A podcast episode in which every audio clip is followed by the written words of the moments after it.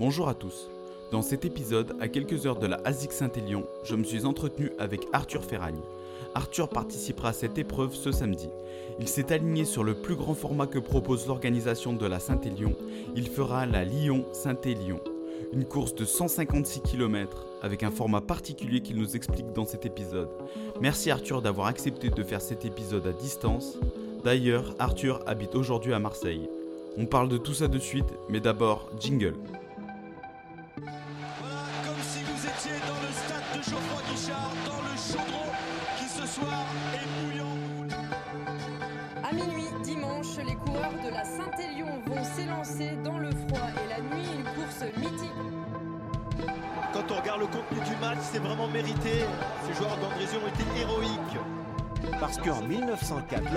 De l'étape Lyon-Marseille, dans le col de la République, des hooligans avaient agressé tous les coureurs qui n'étaient pas stéphanois.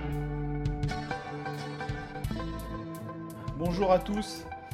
Merci Arthur de participer au podcast Forésian Sport Show. Tu as aujourd'hui la lourde tâche de me changer les idées puisque mon fils Nino est hospitalisé pour une très grosse bronchite et je te cache pas que j'ai un peu l'esprit englué du coup. Avant que je te demande d'avoir la gentillesse de te présenter pour les auditeurs qui ne te connaissent pas et qu'on évoque euh, la ASICS Saint-Élion, je euh, signale juste aux auditeurs qu'on se connaît depuis la primaire. Euh, c'est même à toi que je dois mon surnom, je crois. Et ne t'inquiète pas, je ne profiterai pas de cet épisode pour divulguer toutes les bêtises que tu pouvais faire petit, même si elles sont prescrites. Donc clairement, merci Arthur. Et est-ce que tu peux te présenter? Eh ben, écoute, euh, bonjour à tous. Euh, merci d'abord, merci d'a- d'avoir pensé à moi. Ça, ça m'a fait marrer et, euh, surtout, étant grand amateur de podcast, voilà, j'ai trouvé ça cool de pouvoir me, à mon tour me prêter, prêter au jeu. Petite pensée du coup pour ton fils. On espère aussi que ça va bien, bien se passer et, et que ce sera que, que du courte durée. Euh, donc en ce qui me concerne, donc euh, Arthur Ferragne, euh, donc ligérien de naissance, j'ai envie de dire, comme tout bon ligérien, je suis né à l'hôpital Nord. J'ai ensuite grandi dans la plaine, comme beaucoup de mes amis aiment me le rappeler. Je ne suis pas pur produit stéphanois, mais je suis de la plaine, donc à Saint-Just-à-Rambert. C'est là où, du coup, effectivement, comme tu le racontais, on, on s'est connus. Euh, pour ce qui est du surnom, je te cache pas que j'ai pas trop trop de mémoire de, j'ai pas de souvenir de, de ça, mais euh, peut-être, peut-être, peut-être. Euh, sinon, du coup, je suis sur Marseille depuis depuis 2017. Euh, j'ai tout simplement suivi ma conjointe qui avait qui est stéphanoise aussi, une vraie stéphanoise, elle comme elle aime me le rappeler. Qui a du coup à l'époque décidé de, de passer son internat de médecine son internat de médecine à Marseille euh, et du coup actuellement pas d'enfant. C'est euh, c'est au cœur de la discussion, mais euh, pour le moment pas d'enfant. Voilà, tu touches le- Ah, le, point sensible. Et, euh, et sinon dans la vie, je suis donc podologue, euh, podologue sur Marseille. J'ai fait mes études sur l'île. Euh, podologue, on va dire, avec un attrait vraiment euh, particulier pour euh, la prise en charge du sportif en général et plus particulièrement vraiment du coureur à pied. Ok, super. Merci de cette belle présentation et bien fournie. Donc, tu disais, tu es podologue à Marseille et donc podologue plutôt spécialisé sportif. Petit, est-ce que tu étais sportif justement? Euh, je pense que j'ai toujours été actif. Ouais, je viens d'une famille vraiment donc euh, ah oui, j'ai pas j'ai aussi donc euh, une sœur simplement et mes deux parents. Et du coup, ouais, bah à quatre, on a toujours été plutôt bien actifs avec bah, des activités tous les week-ends, des vacances en vélo par exemple aussi où on partait vraiment sacoche accrochée sur le vélo et pour pour des, des treks vélo, on va dire.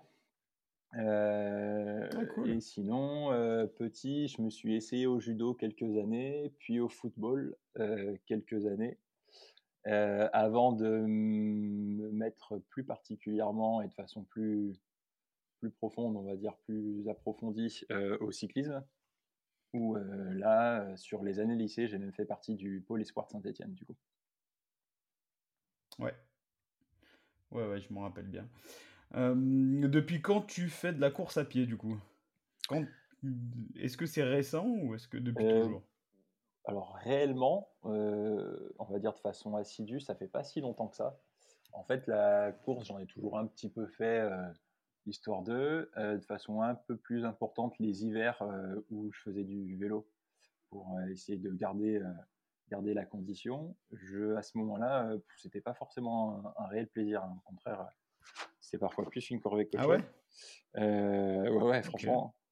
Euh, et du coup, je me suis franchement mis à la course euh, à l'arrivée sur Marseille, du coup, où sortie d'études, il fallait que je me remette à une activité physique. Je me sentais, je me sentais plus forcément super bien, et du coup, c'était l'activité vraiment que le, le groupe de potes qu'on venait d'intégrer pratiquait ensemble. Donc, Par les euh, amis, quoi. Voilà, c'est ça. C'était vraiment euh, la facilité. Et, euh, et ouais, je me souviens encore de mon. Je suis arrivé sur Marseille, j'avais pas couru euh, de ma vie euh, un 10 km sec. Et, euh, et du coup, donc ça c'était ouais, 10 2018. Et euh, les premiers 10 km Ah ouais. nécessitaient vraiment euh, des arrêts euh, contraints et forcés, euh, arrêts spécifiques au, mu- au mur de Zizou, euh, pour ceux qui connaissent Marseille, sur le fameux tour Prado, Prado et Corniche. Le, le mur où en 98 il y avait le- une pub, je pense Adidas, de, avec le visage de Zidane. Zidane? Bref, Hmm, Bien sûr. il, a, il a disparu depuis longtemps, mais le nom est resté en tout cas dans mon, dans mon cercle d'amis. Et donc, ouais, j'avais vraiment besoin de cette petite pause-là, à ce moment-là précis, pour euh, finir euh, mon 10 km en vie. C'est assez, assez drôle en fait finalement euh, quand on sait euh, du coup euh, ce que tu vas faire ce week-end euh, qui est la Lyon-Saint-Élion, on va en reparler, mais de, de savoir qu'en 2018, donc c'est c'est presque hier finalement, et que tu courais à peine si 10 longtemps. km en 2018, donc ouais, c'est c'est a- c'est assez drôle. Ouais. Euh, du coup, quel est ton profil de coureur? Parce que si tu pas à passer les côtes en 2018, est-ce qu'aujourd'hui tu les passes mieux? Euh, je passe mieux les côtes, effectivement. Euh, euh, profil de coureur, je sais pas trop. Je, quand je vois vraiment les temps qui tombent sur, on va dire, running, semi-marathon, pour les coureurs vraiment rapides, je me considérais pas comme un coureur rapide. Euh, et en trail, euh, ben, je prends de plus en plus de, de plaisir, on va dire, aux, aux longues distances, si on peut dire. Donc, euh, intensité euh, plus réduite, mais maintenue, maintenue sur le temps. C'est vraiment là où, long. je prends plaisir. Et en plus de ça, bah, j'ai la chance que ça, au moment, ça se passe pas trop mal. Donc, donc ouais, c'est en tout cas Clairement. le, le type d'effort qui me plaît. Donc, pour le moment, format autour de, autour de 100 km. Quoi.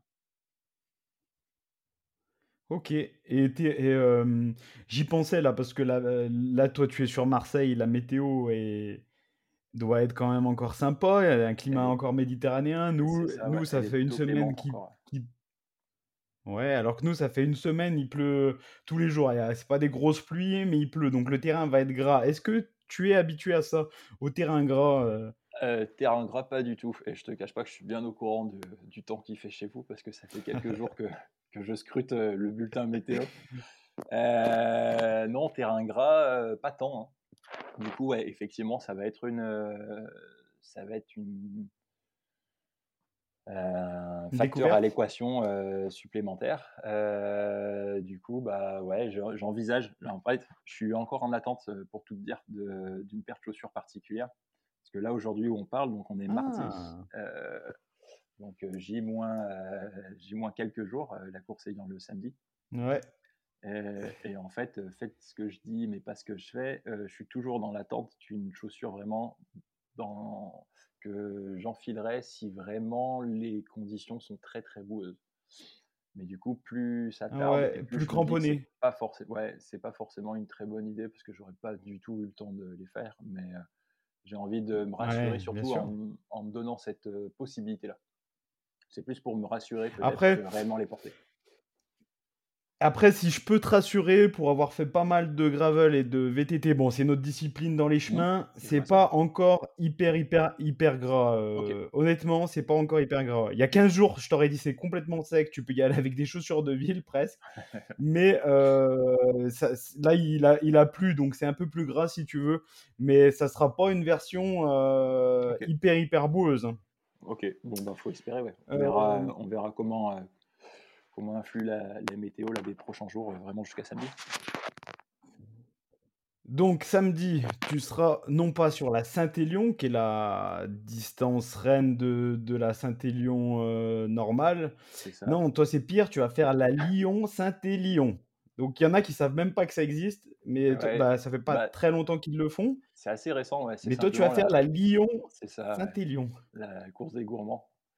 Euh, en fait, ouais, la Saint-Élion, du coup, euh, 68e édition là cette année, euh, donc doyenne des, euh, des courses nature. Euh, c'est une course où, Oui, euh, faut le signaler, à, à l'époque où euh, je ne courais pas du tout, du tout, du tout. J'en entendais déjà parler euh, dans mon entourage. On avait même Ouais. un pote à l'époque, euh, ça m'avait paru complètement dingue euh, qu'il avait couru. Euh, et, euh, et en fait, de mémoire, il me semble même que justement, il y a un clin d'œil aux cyclistes sur vraiment euh, le côté historique de la création de la course. Je crois même que c'était un groupe de cyclistes. Alors, je m'avance peut-être un peu trop, hein, mais je crois même que c'était un groupe de cyclistes qui avait pour habitude de, de, joindre Saint-Étienne à Lyon l'hiver, même chose, pour se tenir en forme. Peut-être dans un premier temps simplement à la marche et puis après à la course. Euh, c'est aussi pour ça que du coup il y a le Lyon, la Saint-Élion, pardon, euh, en, en, vé- en vélo, en VTT, il me semble. Mm. Mais euh, en tout cas, de mémoire, il me semble qu'il y, a- Ouais. il y a un côté un peu euh, cycliste qui se cache derrière, et euh, c'est pour ça que j'en ai rapidement entendu parler. Et du coup, l'année dernière, j'ai eu la possibilité de faire l'assistance d'un pote sur la Saint-Élion. Euh, l'année dernière, donc euh, en gros une vraie Saint-Élion, si on peut dire, vraiment sous la neige, euh, départ sous la neige à gros flocons. Je me suis vraiment dit que c'était un Mhm. putain d'enfer et que jamais il m'y irait. Et, euh, et puis du coup, un an plus tard, euh, m'y voilà des deux pieds. euh, et, euh, toi. inscription, euh, Et est-ce que c'est lui qui va faire ton assistance? Euh, non, euh, non, non. Il court, euh, il court cette année la, la Saint Sprint, donc le 40 km. Ok. Mais il sait, il- s'il m'écoute, il finira peut-être par m'écouter. euh, il sait qu'il m'en doit une. Il me doit une assistance et euh, j'oublie pas. Donc là, Lyon-Saint-Élion, il y a combien de kilomètres? Lyon-Saint-Élion, du coup, donc 2 fois 78 km, donc euh, 156, et donc 2 fois euh, 2050, enfin un peu plus de 2000, parce que du coup, il y a plus de dénivelé négatif euh, euh, sur le, la Saint-Élion. Donc en gros, ça fait 156 sur le km pour 4400 mètres de dénivelé positif. 4000 combien? 4004, je crois. 4004, ok. Ouais. Un peu plus de 4000. Donc là, on peut clairement dire que, que c'est de l'ultra, hein, on est d'accord. On est clairement sur de l'ultra, Euh, ouais. Ouais, ouais. On C'est est pas- clairement alors après, la, la- la petite, euh, la petite différence que, euh, c'est que la Saint-Élion, en fait, elle est même pas considérée comme un trail. C'est plus une course nature, à mon sens. Et c'est quoi? C'est une marche? Non, non, non, non, c'est une course, mais c'est juste, c'est pas un trail Oui, oui. au Non, sens mais... euh, étiquette du terme. Euh, c'est vraiment une course nature Mhm. parce que euh, il y a un trop gros ratio, enfin il y a un trop gros fort pourcentage, pardon, de bitume par rapport au chemin. Pour, pour avoir, Ah ouais. pour avoir reconnu déjà le, le départ, là, les 40 premiers kilomètres, effectivement, il y a pas mal de bitume et il paraît qu'il y en a encore peut-être un petit peu plus sur la fin. Donc, euh, bah, en gros, voilà, c'est juste histoire de jouer sur les mots. Mais sinon, effectivement, on peut, on peut clairement considérer qu'on est sur une distance ultra. Quoi. Mm.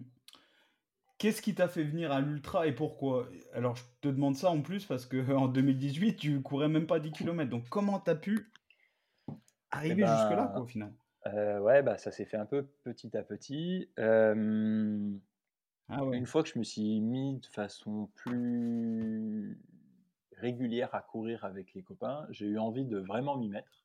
Et du coup, je me suis euh, pris un dossard pour euh, la Sierzinal.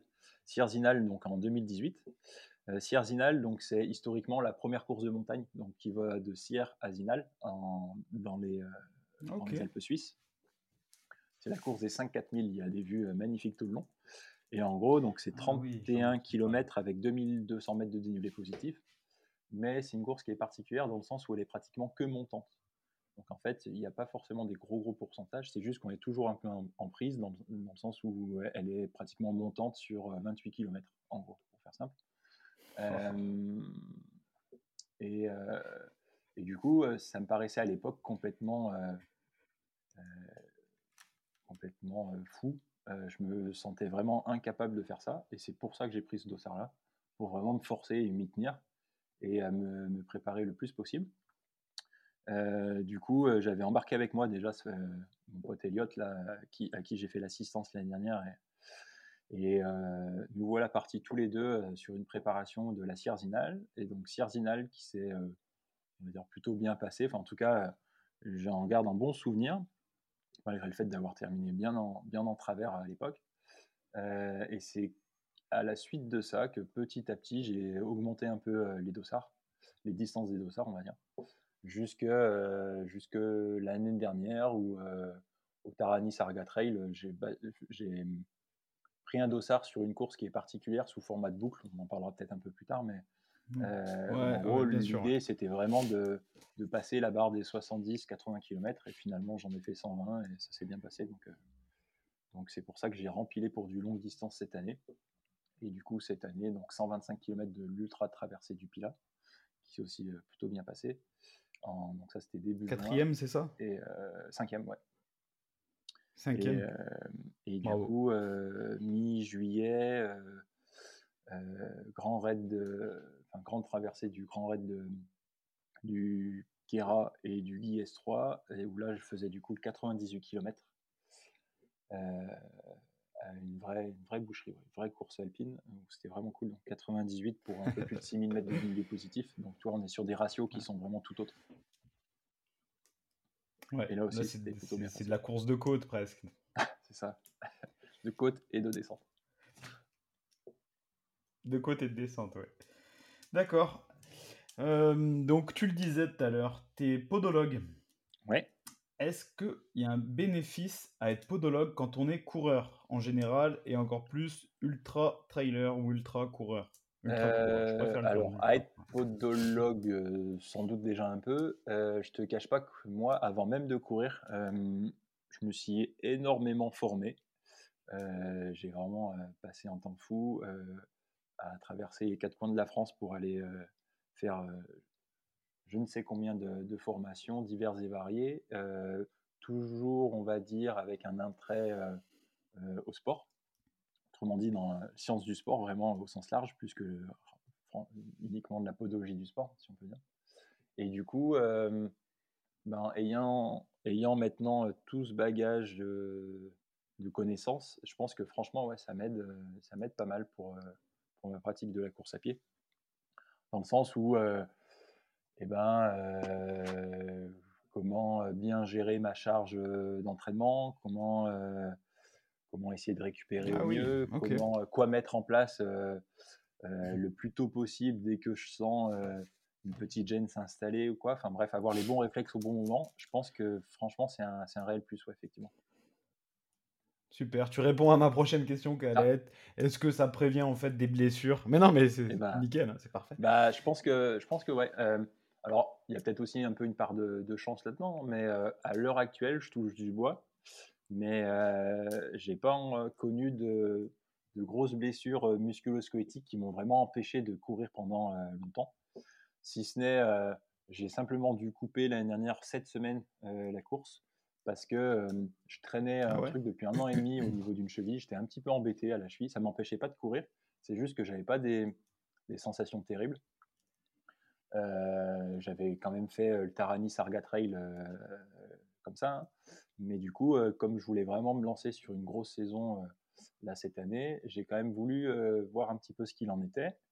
Et en fait, je suis allé passer du, coup radio qui a écarté vraiment le carrefour postérieur. Donc, en gros, ça s'était fait suite à une entorse ou une entorse un peu particulière dans le sens où mon pied était resté bloqué sous un caillou et mon corps était passé par-dessus. Donc c'est comme si, comme si au- ma cheville. Un euh, soleil.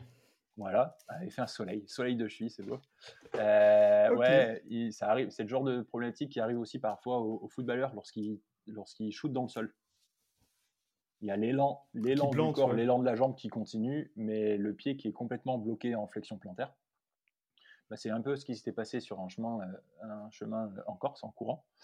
Et euh, à, de- à la suite de ça, du coup, je courais. Ça m'empêchait pas de courir, courir vite, courir longtemps, mais euh, j'étais un peu gêné. J'avais pas de sensation maximale là, sur, euh, sur cette cheville. Du coup, je suis allé passer des imageries qui ont, qui ont en fait euh, révélé euh, effectivement que je courais depuis plus d'un an et demi sur une fracture du talus, donc un os de, la cheville. Donc, euh, ce qui m'a ouais, amené, euh, ce qui amené sept semaines d'arrêt total de, charge, où euh, j'ai basculé sur le vélo et le home trainer. À la suite de ça, reprise progressive, j'ai remis un peu de kiné avec un pote, et puis on a réussi à, à faire rentrer ça dans l'ordre, et euh, actuellement, euh, je suis plus gêné du tout. Enfin, si ce n'est euh, trois fois rien euh, sur des moments de fatigue ou des moments de stress, ou, euh, mais, mais sinon, c'est derrière. Du coup, pour Ok. revenir à ça, à part ça, où ça a été le pas de chance, et encore que je pense que le fait d'avoir pas mal de connaissances aussi sur la physiologie de la douleur, sur tout un tas de choses, ça m'a permis aussi quand même de, de passer outre. Euh, mais sinon, du coup, à part ça, euh, ben, actuellement, pas de grosses blessures à déplorer encore, euh, que ce soit articulaire ou musculaire ou tendineuse. Donc, pourvu que ça dure. Tu n'as donc jamais. tu n'as- Pardon. Dis-moi. Tu n'as donc jamais gardé de séquelles de ta foulure de cheville en descendant les escaliers de la mairie de Sury non, c'était l'autre en plus. Ah. Euh, mais Tu c'était pas la mairie, c'était l'église. hein. C'était pas la, mairie, c'était l'église. Ah, Ouais, c'est l'église. euh, ouais, ouais. Ah, Euh, ouais, pour euh, la petite histoire, du coup, ouais, j'ai eu l'espace d'un moment une, une brève carrière de, de facteur euh, sur un été où, euh, où effectivement je me suis, euh, je me suis tordu la cheville en faisant ma tournée à pied et ça avait vraiment amené une fracture à l'époque carrément. ouais. Fracture aussi, mais du oh, coup c'était l'autre cheville. Pas-. Ah ouais, mais on... tu vois, on m'avait pas dit que c'était allé aussi loin. Tu vois, on Ah m'avait dit euh, Non. foulure ou euh, petite Non, non, foulure non, non, j'avais pas repris parce que justement, euh, fracture, bah, donc ça avait été fin d'été dans le plâtre et, et tout ce qui va avec. Mais non, non, du coup, c'était euh, c'était l'autre euh, l'autre cheville. Bien vu, bonne. euh, J'avais oublié cette histoire. Tant qu'on est, tant qu'on est en train de rire, moi je pense qu'on te l'a fait cent mille fois, je suis obligé de la faire, je suis obligé. Est-ce que tu prends ton pied en tant qu'ultra trailer et podologue? Euh, ouais. Euh, T'es un peu le premier à me la faire quand même. Mais, euh, mais ouais, non. Ah ouais, c'est je, vrai je prends vraiment, je prends vraiment plaisir à ça maintenant. ouais. J'ai vraiment trouvé un, j'ai vraiment trouvé une activité qui me, euh, dans laquelle, euh, dans laquelle je m'épanouis là, en ce moment et, euh, et où franchement, euh, qui me, qui me procure beaucoup de, beaucoup de plaisir, des chouettes rencontres, des chouettes moments. Ouais, on peut dire que, comme un bon podologue, je prends mon pied, effectivement. J'ai vu que tu étais en club, tu as un club et un coach, c'est ça? Alors j'ai un club, ouais, je fais partie du Trail Club de Provence. Donc euh, c'est un, des quelques clubs de Marseille euh, où à la base je m'y suis mis du coup, euh, j'y suis rentré sorti de confinement parce que euh, j'étais avant ça, j'avais déjà amorcé euh, l'intégration d'un club avant et puis qui a un petit peu avorté avec le confinement et surtout sorti de confinement, ils avaient changé les jours de- d'entraînement. Du coup, me- j'ai atterri, j'ai fini par atterrir au, au TCP, au Trail Club de Provence. Euh, mise en place, euh, enfin intégration d'un club vraiment pour, euh, pour euh, vraiment euh, obtenir euh, la motivation, quoi, hein, se motiver vraiment à mettre des séances plus spécifiques, mais aussi découvrir vraiment les, les massifs, parce que je n'ai pas une très grande connaissance de tous les massifs qui entourent Ma- Marseille, et du coup, ça, pour ça, c'est intéressant. Euh, et en fait, plus que ça, bah, j'ai franchement rencontré des, potes. quoi. J'ai vraiment euh, rencontré tout un tas de, personnes euh, avec lesquelles on partage vraiment le même plaisir de, passer du temps dehors, le goût de l'effort. donc franchement, c'est vraiment, c'est vraiment chouette. Et d'autant que depuis, depuis cet été, il y a un gros, gros enthousiasme pour le club où on a vraiment tout un tas de nouveaux licenciés, de nouveaux adhérents. Donc euh, ça, ne peut, euh, ça ne peut qu'aller euh, en s'améliorant encore plus. Donc c'est cool, ouais. Très club de Provence. Et sinon, pas de coach perso. Mais euh, le club a fait appel là cette année au- à expert euh, zut, attends, euh, expert sport coaching, pardon. Expert sport coaching, donc c'est quatre coachs. Ça a été un peu sous la créé par il me semble Thomas Pigua qui est un ultra trailer euh, également. Et euh, il y a parmi les deux derniers coachs euh, il y a intégré la structure il y a euh, Nicolas Guilleneuf que tu connais peut-être qui est la personne qui est derrière Let's Try podcast qui est du coup je passe un petit clin d'œil qui est un, podcast qui m'a longtemps enfin régulièrement accompagné sur mes sorties longues. Donc voilà pas de coach, cool. mais des coachs professionnels au sein du club. D'accord. Donc, euh, est-ce que à l'entraînement, tant que j'y pense, tu fais. Tout à l'heure, tu m'as parlé de home trainer pendant ta blessure pour, C'est ça. euh, comment dire, pour la remise en route, pour la rééducation, etc. Mm, Est-ce ouais, pour que, euh, continuer coup, vraiment à amener de la, continuer à amener de la charge, hein, euh, mais en délaissant vraiment la, la contrainte de- d'appui, si on peut dire. Donc euh, j'ai goûté à, soit à Zwift à que ça soit porté.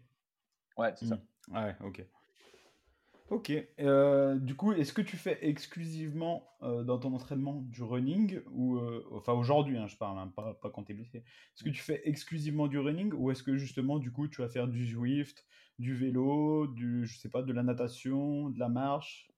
Alors de la marche, ça m'arrive de randonner aussi un petit peu, mais dans, un, dans une réflexion vraiment purement euh, entraînement, euh, non, j'essaye, j'essaye d'intégrer, euh, en tout cas, il faudrait que j'en intègre encore plus du vélo en plus de la course pour vraiment continuer à augmenter le volume, mais en diminuant la contrainte articulaire, si on peut dire.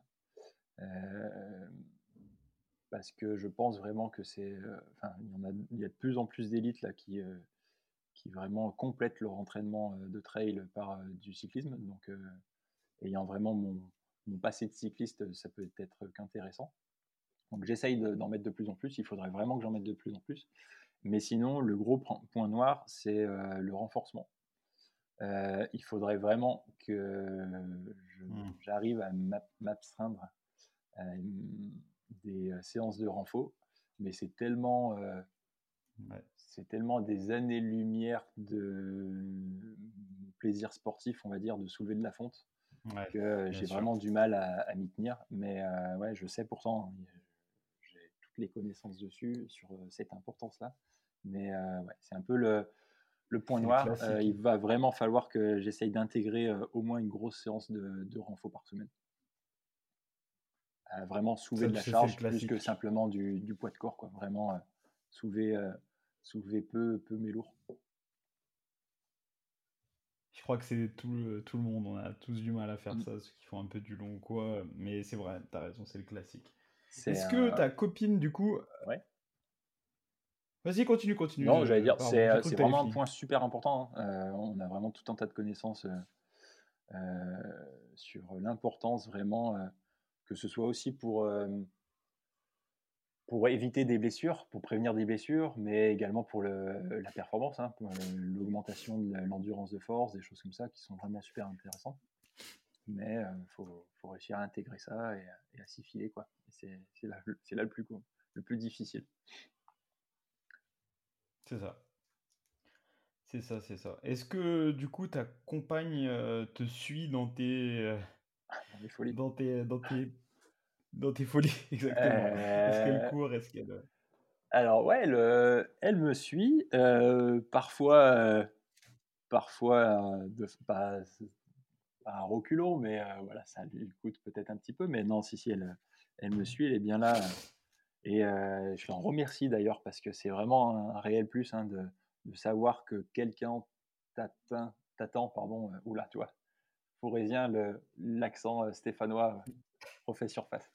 Euh, que le, fait de savoir qu'il y a que des personnes t'attendent vraiment euh, au prochain ravito ou quoi, c'est vraiment un réel plus hein, sur du long.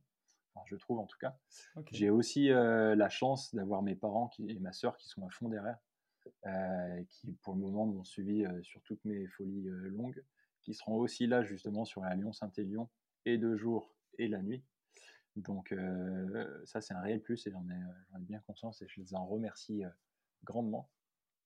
Sinon, pour revenir à Colline, euh, active, ouais, euh, plutôt active, pas forcément un sport en particulier, mais elle essaye de se tenir à au moins une petite séance de, course par semaine. Euh, je la challenge de temps en temps et elle, accepte bien de prendre un, dossard par-ci par-là. Et donc là, le prochain objectif de, Colline, au mois de mars, ce sera le Trail du Ventoux, où elle s'est inscrite sur le, le, cours du Trail du Ventoux. Donc c'est je vais pas dire autour de 15 km, je crois, 13, 13 18, autour de 15. J'aurais dit 16, mais. Ouais, c'est possible.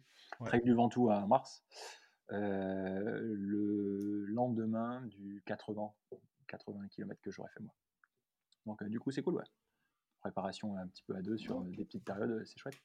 Et sinon, euh, sinon, ouais, peut-être un peu du mal à comprendre cet attrait pour pour le longue distance qu'on peut avoir, mais, mais du coup, ouais, c'est un équilibre qu'il va falloir que j'essaye de trouver aussi quoi, avec elle. Parce que c'est déjà cool. À la base, je me, suis mis, je me suis mis à la course à pied parce que ça me prenait moins de temps que le vélo. Mmh. Ce qui est vrai, hein, en fait, hein, tu fais ta séance de course en 45 minutes, une heure, tu peux avoir fait une belle séance de, course, une belle séance. 45 minutes, une heure de vélo, si, peut-être sur Home Trainer, mais sinon, euh, c'est un peu compliqué. Enfin, je trouve, hein, euh, t'as pas forcément fait grand, grand chose encore. Euh, sauf que bah, de fil en aiguille, augmentant, augmentant pardon, les distances, etc., bah, ça me prend aussi de plus en plus de temps. Donc voilà, il faut réussir à jongler entre tout ça. Ok. Et eh bah, c'est bien tout ça. Comment, comment déjà tu te sens au vu de, de l'approche de cette Saint-Élion?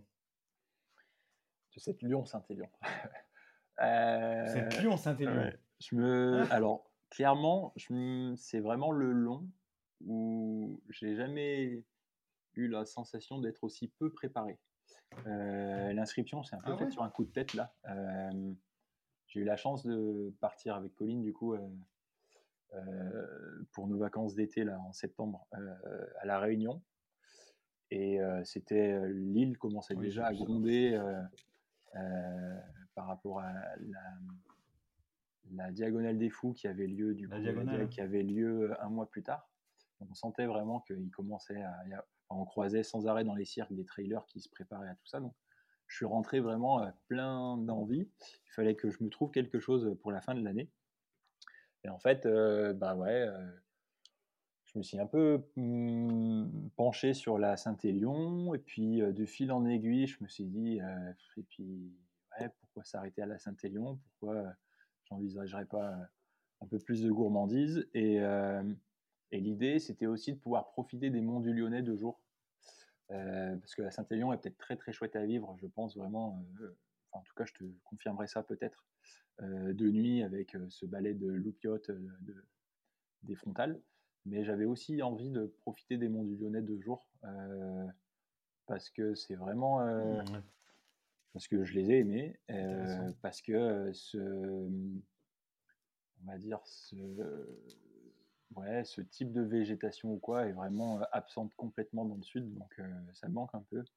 Donc c'était un peu pour ça que de fil en aiguille, je me suis tourné sur la Lyon-Saint-Élion et que je me suis un peu lancé là-dessus. Mais du coup, niveau préparation, je dois avouer que là, pour ce, coup-ci, je me sens pas forcément des plus près physiquement, si on peut dire. Du coup, j'essaye de, compléter ça par le mental. Je me dis aussi que c'est pas, j'envisage pas ça du tout, parce qu'on n'en a pas forcément parlé encore plus en détail, mais j'envisage, pour moi, je vais pas me lancer sur 156. Euh, je vais me lancer sur 2 fois 80. Et déjà, ça paraît bête, mais euh, ça change pas mal de choses. Euh, dans le sens où. de le séquencer.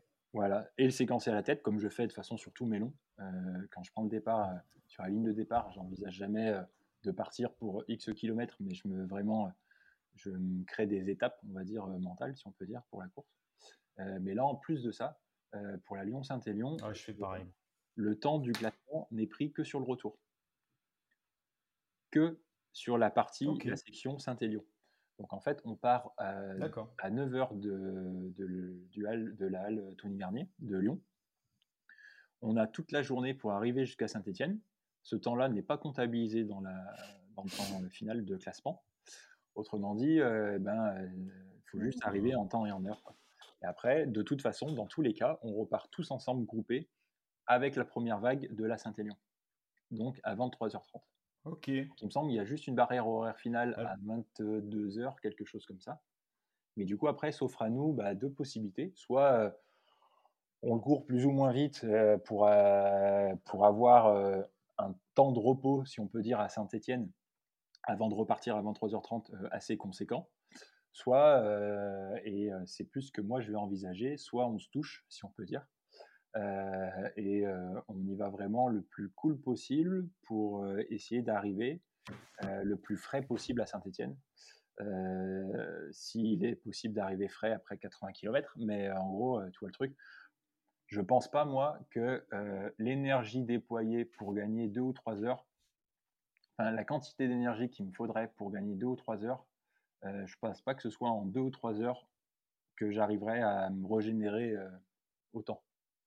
Je ne sais pas si je suis franchement clair, mais euh, du coup, j'envisage vraiment d'aller vraiment euh, tout doux, tout doux sur l'allée jusqu'à Saint-Etienne pour arriver vraiment euh, le plus frais et dispo possible. Donc l'idéal, j'ai commencé à me pencher un peu dessus. L'idéal, ce serait vraiment d'avoir 3 heures, 3 heures et demie, quoi, tout au plus, pour arriver à saint euh, manger. Je ne sais pas encore quoi, mais bah, faire un vrai repas solide, me doucher pour me réchauffer, dormir un, cycle, si possible, si j'arrive à dormir euh, malgré le bruit, malgré le stress ou quoi. Un cycle euh, Un cycle. 1h30 Ouais, j'aimerais bien dormir 1h30 au moins. Ouais. Euh, ok. Ça, et me changer, une, claque au cul et repartir à 23h30. Plutôt que d'arriver. Alors, tu vois, je savais. À je ne sais quelle heure à Saint-Etienne et de zoner comme un rat pendant je ne sais combien de temps. Moi, j'envisage plus de passer plus de temps dehors, mais en y allant plus cool, pour arriver plus frais. En fait, c'est pour ça que je te dis, c'est je me sens moins prêt, mais en même temps, pour moi, je vais pas partir sur un 150 bornes comme j'aurais pu partir. Euh, toi, je vais partir sur 79 sur de la fatigue. Et pour moi, c'est pas pareil. Ah ouais. tu vois, j'ignorais complètement. Je te, dirais euh, peut-être euh, que, que je me suis vraiment gouré et que j'y voyais beau et, et je risque peut-être de prendre une énorme claque. Mais en fait, ouais, ce, cette règle-là, en tout cas, c'est vraiment la décision qu'ils ont prise, hein, de ne prendre en compte que le temps du retour pour le classement. Et bah, du coup, euh, j'ai envie de jouer avec ça et, euh, et de partir sur cette stratégie-là de course. Alors tu vois, je, je, savais pas le, je connaissais pas du tout le règlement. Je pensais que vous étiez chronométré sur les deux. Alors au premier abord, comme ça, je m'étais quand tu me l'as évoqué, je me suis dit, mais pourquoi, tu vois? Et en fait, moi, je trouve que c'est pas si idiot, c'est vachement intéressant stratégiquement parlant, en fait, au final. C'est je mais hein, mais me connaissant, je pense pas que ce soit en quelques heures de plus de temps que j'arriverai à récupérer, ce qu'il me faudra avoir investi comme effort pour gagner ces quelques heures, tu vois? Donc mmh. Ouais, bien sûr. Le seul truc, du coup, c'est que j'espère vraiment qu'il fasse pas trop dégueu, sur la journée. Parce que s'il fait vraiment en temps de chiant à pleuvoir et à faire froid, eh ben, ça risque de me donner envie de courir un peu plus vite pour arriver plus tôt. Mais, mais sinon, ouais, j'envisage vraiment ça comme une belle journée dehors, une belle journée dans les monts du Lyonnais, à prendre plaisir. Et après, en 79 bornes, en étant sur de la fatigue, mais ça, je sais faire. Après, tu, tu as, tu as tendance quand même à relativiser, mais 79 bornes, euh, même euh, au plus petit rythme possible pour, Le, pour, le, pour, les, pour 99,9% des gens, ça reste un truc de fou. Et moi, le premier, le, je crois que j'avais plus de 20 km. Ouais, j'essaye de me rassurer. Donc, euh, merci de, de, me laisser dans, dans le monde du bisounours. ah, c'est bien. Non, mais c'est très bien. Est-ce que ce format de que, que, met en place la ZIC Saint-Élion Euh, donc, euh, tu sais, ce que tu m'expliquais, qu'il n'y ait que le, le retour qui soit Mmh. chronométré, est-ce que c'est courant euh, en ultra trail? Euh, bah, franchement, je connais, j'ai pas d'autres exemples. Alors, peut-être que s'il y a des choses qui existent, mais j'ai pas d'autres exemples de format long d'ultra euh, où euh, une seule partie serait chronométrée. Euh, Il y a euh, du long. Par exemple, euh, c'est un peu la mode là. Enfin, en tout cas, il y a vraiment euh, tout un engouement pour les backyards. Je sais pas si tu connais les backyards. Ouais, bien Alors, sûr. ouais. les backyards, pour euh, ceux qui nous écoutent, du coup, c'est, euh, ça vient des États-Unis. Il y en a peut-être aussi beaucoup qui ont peut-être déjà entendu parler de la Barclay. Il y avait eu un super documentaire sur Stade 2 ou un intérieur sport sur Laz, un, un bon barbu américain qui a inventé une course aux États-Unis où il y a trois boucles dans un sens, deux boucles dans l'autre ou l'inverse, où il faut qu'il soit à la recherche de pages. Euh, le parcours n'est pas fléché, ils sont juste à la recherche de pages de livres pour bien montrer, bien pointer qu'ils sont passés de partout. Bref, une, course de boucher. Euh, et ben ce, mec, ce même mec-là, il a aussi créé une course qui s'appelle la Backyard, où en gros, c'est une boucle de 6,5 km à peu près, euh, avec euh, très peu de dénivelé positif, où euh, les, tous les partants ont une heure pour boucler la boucle. Ok, jusqu'ici, ça paraît pas forcément fou. Euh, mais c'est juste qu'une fois qu'ils ont bouclé la boucle en une heure, ils ont le droit de repartir pour la suivante l'heure d'après.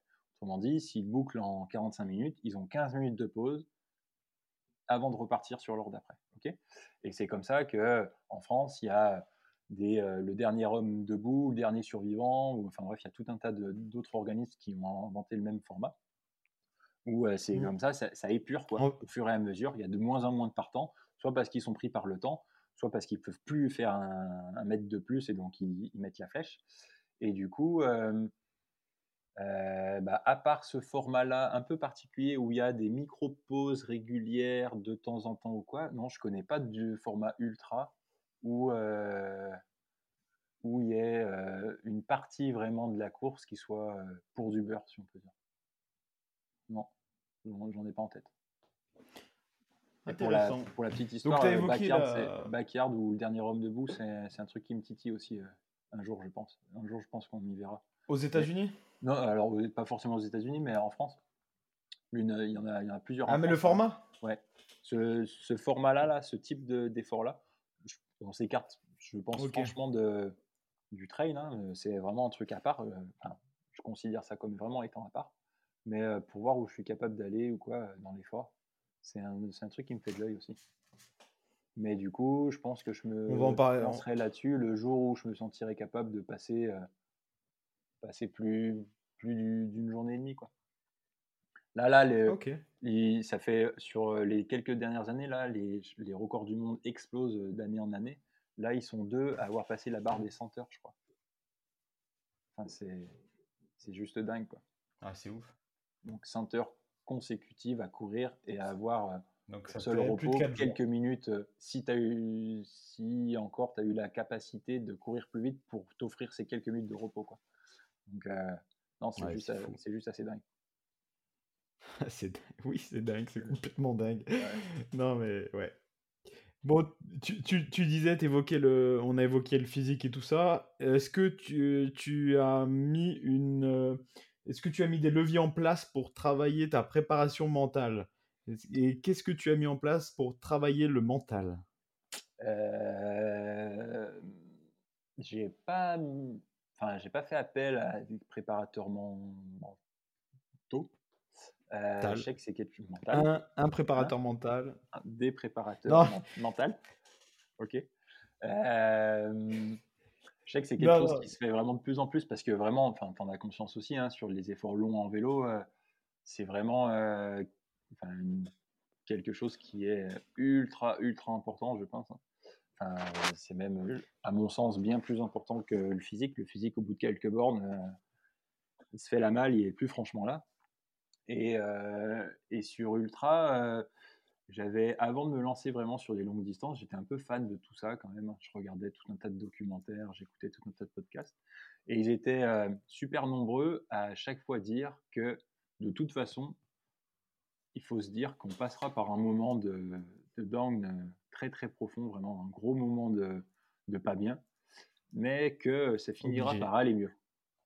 Euh, et ça, je te cache pas que je me disais, ouais, ils y voient beau. J'avais un peu du mal à, à me faire à la chose. Et en fait, bah, pour l'avoir un peu vécu quand même, à peut-être moindre mesure que ce que je peux être amené à bientôt le vivre, ou en tout cas à, le vivre dans le futur.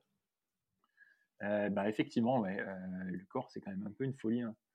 Euh, tu peux vraiment te retrouver au fond du seau à lutter pour mettre un pied devant l'autre pendant je ne sais combien de temps, et puis une heure et demie après, tu gambades, tu gambades sur une, sur une arête et et t'es en plein kiff. Donc, du coup, je me martèle un peu ce genre de choses, et surtout les moments où je me sens pas bien, je pense fort fort à tout ce que j'ai mis en place avant pour en arriver là, quoi.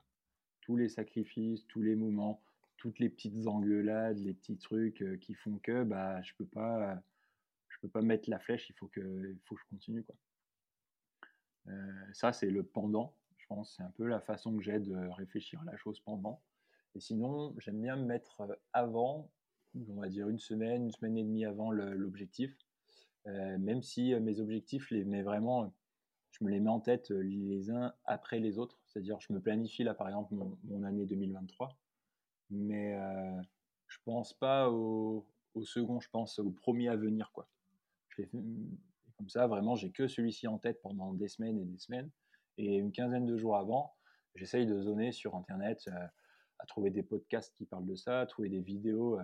D'ailleurs, je remercie tous les youtubeurs qui, euh, prennent la peine euh, de faire des, petites vidéos qui sont plus ou moins bien montées hein, parfois, mais au moins, moi, ça me permet vraiment de, voir un peu euh, bah, les lieux où je vais passer, de, visualiser un petit peu la chose. Et ouais, je sais pas, je me projette un peu dans le truc ou quoi. ou- Enfin, ouais, je me mets un peu petit à petit, plus on arrive sur l'événement, je me mets petit à petit dans ma, dans ma bulle et à, penser fort fort à ça. Quoi.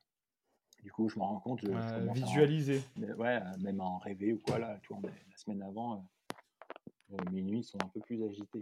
Mais, euh, mais ouais, sinon, pas de, pas de travail plus spécifique que ça, si ce n'est euh, des choses que j'essaye, moi, de façon euh, au feeling, quoi, de mettre en place. Cool. Tu nous as parlé un peu de stratégie tout à l'heure, Mhm. Sur ta stratégie à l'aller. Est-ce que, euh, niveau stratégie, tu peux, euh, tu as des repères euh, vis-à-vis d'autres coureurs? Je me sers beaucoup lorsque je mets, lorsque j'arrive sur une course, je me sers beaucoup des, sites comme ITRA ou Bitrail qui donnent des notes de performance. En gros, c'est des algorithmes qui te donnent une note sur 100 de performance sur euh, la course que tu as faite, le temps que tu as fait pour telle course. Et du coup, je me sers beaucoup de ces sites-là euh, pour me référer aux résultats des années précédentes en gros, ayant connaissance de mes performances à moi, des notes de performance que je suis capable d'aller chercher lorsque les choses se passent bien, euh, je me fie à ça sur les résultats des années précédentes. Je regarde en gros la note, le coureur qui a eu cette note et du coup le temps qu'il a mis pour viser ce temps-là.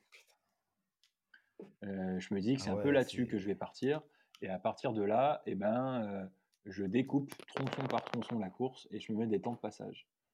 C'est un peu du feeling, mais franchement, pour le moment, euh, ben, je tape jamais trop trop loin de la vérité. Quoi. Là, sur, euh, Ah ouais, sur, ok. ouais, sur le Pila Trail et, et le Kera, euh, ben, je suis jamais passé, ouais, je suis jamais passé trop trop loin de la vérité. hein. Donc, et du coup, maintenant, bah, j'ai de plus en plus de données par rapport à tous ces petits tableurs là que je me suis fait, et donc j'envisage les choses comme ça. Là, la simple différence pour la Saint-Élion, c'est que comme le, terrain sera vraiment très particulier, avec la neige, le verglas ou quoi, en fonction de la boue, je me suis pas fié à ça, mais je me suis vraiment euh, fié. j'ai pris tout un tas de, coureurs des deux éditions précédentes. Alors j'ai vraiment exclu euh, les, tout tout premiers euh, qui, pour lesquels je n'ai pas du tout le niveau euh, du tout. hein. Mais en gros, le, petit groupe d'après, j'ai eu l'impression que ça me paraissait pas non plus intouchable. Et du coup, j'ai vraiment pris leur temps à eux, tronçon par tronçon. J'ai un peu moyenné tout ça. Et comme ça, ouais, je me suis fait mon tableur avec mes temps de passage à essayer de, tenir. J'ai envie de dire, là, sur la Saint-Élion, surtout mes temps de passage sur les premiers, où il va vraiment falloir que je ne m'emballe pas sur le retour, du coup. Hein. pour Saint-Christo et Sainte-Catherine, j'ai vraiment je pars vraiment sur le fait d'essayer de ne pas m'emballer du tout pour être en mesure, si ça se passe bien par la suite, de vraiment pouvoir envoyer sur les parties, les dernières les derniers ah tronçons qui sont beaucoup mmh. plus roulants. Après, je te dis ça, mais au Pila Trail, sortie de Covid, un peu tout excité de reprendre un dossard long. Enfin non, on sortait pas du Covid, pardon, c'était après le Taranis, mais du coup, comme ça s'était bien passé, tout excité de reprendre un dossard long. J'avais fait mes petits temps de passage et ouais, je m'étais dit, j'avais zioté un peu les, inscrits, je m'étais dit qu'il y avait une place à aller chercher, mais qu'il fallait vraiment pas que je m'emballe. J'avais, j'avais bien indiqué ça avant de partir à, mes collègues de, cabinet là, avec qui je travaille. Et, et en fait, et ben, premier, premier ravito, je bip en tête quoi. Et donc, du coup, quand je suis, rentré à, Marseille, ça les a beaucoup fait marrer. Mais euh, ouais, j'ai pas eu l'impression de partir plus vite que ça. Mais euh, je me suis retrouvé en tête, donc euh, j'ai continué comme ça en me disant que de toute façon, toute l'avance que je prenais maintenant, c'était de l'avance pour plus tard. Et j'étais dans l'attente de me dire, bon, quand est-ce que Romain Lieu va me doubler Donc Romain Lieu qui a été le futur vainqueur, qui était vraiment attendu comme, comme le vainqueur, parce qu'il il venait tout juste de remporter la Saint-Élion. Euh, donc main dans la main avec euh, Cardin, donc un, élite de chez Oka. Donc euh, gros, gros, gros, gros niveau, bien plus gros que le mien. Et du coup, bah, j'attendais qu'il me double. Je me disais, bah, qu'est-ce qu'il faut il, est parti bien doucement. Et en fait, non, je pense que c'est moi qui étais parti effectivement un petit peu vite. J'ai un peu du mal à ça, restreindre sur les débuts de course. Je suis un peu chien, chien fou. du coup, par la suite, là, pour le Pila, il, m'a fallu quelques bornes pour me remettre. Et puis finalement, je me suis bien remis. Ça a été. Mais euh, là, ouais, c'est vraiment ça pour le retour là, de la Lyon-Saint-Élion. Euh, jusqu'à Saint-Christo, je sais que j'envisage de ne pas, pas, aller plus vite qu'une heure cinquante. Il faut vraiment, l'idéal, ça serait de passer autour d'une heure cinquante-cinq. Euh, jusqu'à Sainte-Catherine, même chose à peu près, pour pouvoir après, voire même jusqu'à Genoux, Saint-Genou. Il faudrait vraiment que j'en garde encore un peu pour être en capacité, si finalement je suis bien, de, pouvoir vraiment en mettre après. Quoi. Je pense que le temps qu'on peut gagner sur le début, il est minime par rapport au temps qu'on peut perdre sur la fin si on a, a trop donné au début. Enfin, en tout cas, c'est ce que j'ai vu. J'ai vu beaucoup de, j'ai vu beaucoup d'exemples comme ça là sur tous les résultats que j'ai regardés de mecs qui ont un peu explosé sur la fin. Quoi. Tout comme j'ai vu aussi beaucoup d'exemples de mecs qui se sont un peu peut-être pris au jeu de pouvoir courir avec les élites euh, à l'aller, donc la journée jusqu'à Saint-Étienne, parce que les élites se touchent, mais eux, ils se touchent, mais ils sont quand même à des allures euh, assez euh, conséquentes. Donc, euh, toi, tu peux quand mmh. même être un peu haut dans les tours. Et j'ai l'impression qu'il y a quand même pas mal de mecs qui se font avoir, partent devant, parce que j'ai vu sur des images qu'il y avait un peu comme des gros groupes, qui se font plaisir la journée à être. Bah, au final, dans des allures assez importantes pour eux, mais parce qu'ils ils sont avec les élites ou quoi, ils sont un peu à voir au jeu et du coup, ils font complètement popcorn sur le retour. Donc c'est pour ça, moi, euh, j'envisage vraiment de me d'essayer de, me toucher le plus possible euh, la journée pour euh, en avoir le plus possible à, donner la nuit. Mais en essayant aussi la nuit de regarder, enfin de pas tout donner dès les premiers tronçons. Est-ce que tu seras dégoûté s'il neige pas? Non, non, non, je pourrais pas dire que je serais dégoûté si choix, non. Euh, non, en vrai, euh, je me, comme j'ai connu vraiment, je pense, l'année dernière, une belle Saint-Élion euh, en étant, en étant assistant, là, en faisant l'assistance, une belle Saint-Élion sous la neige, bah, j'ai que ce repère-là, en fait. Donc, je, me, je me prépare à ça pour la nuit. Non, ce que je voudrais, c'est juste que la, météo soit clémente euh, la journée, juste pour pouvoir kiffer ma journée. Et, euh, mais sinon, la nuit, euh, ils peuvent me mettre le temps qu'ils veulent. c'est la météo hmm. qu'ils veulent. C'est pas, ça sera. Je pense que ce sera pas un problème. Quoi. Je, me, je me prépare pour, en tout cas. Dans la tête, je me prépare pour. Ouais, et puis On, on le sait, hein, on sait que la Saint-Élion, de toute façon. Sinon, euh, sinon c'est pas un hiver chez nous, quoi. Sinon, c'est. Ouais, voilà, c'est ça. Sinon.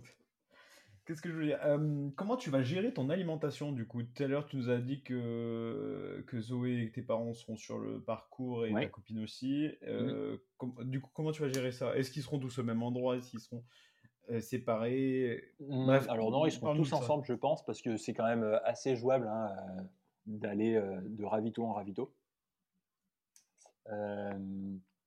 Et en gros, j'ai le souci, c'est que j'ai vraiment du mal à manger solide en course, que ce soit en course euh, Ah ouais courte à haute intensité, euh, mais également euh, en course longue, même si l'intensité est plus basse, j'ai vraiment vraiment du mal à manger solide.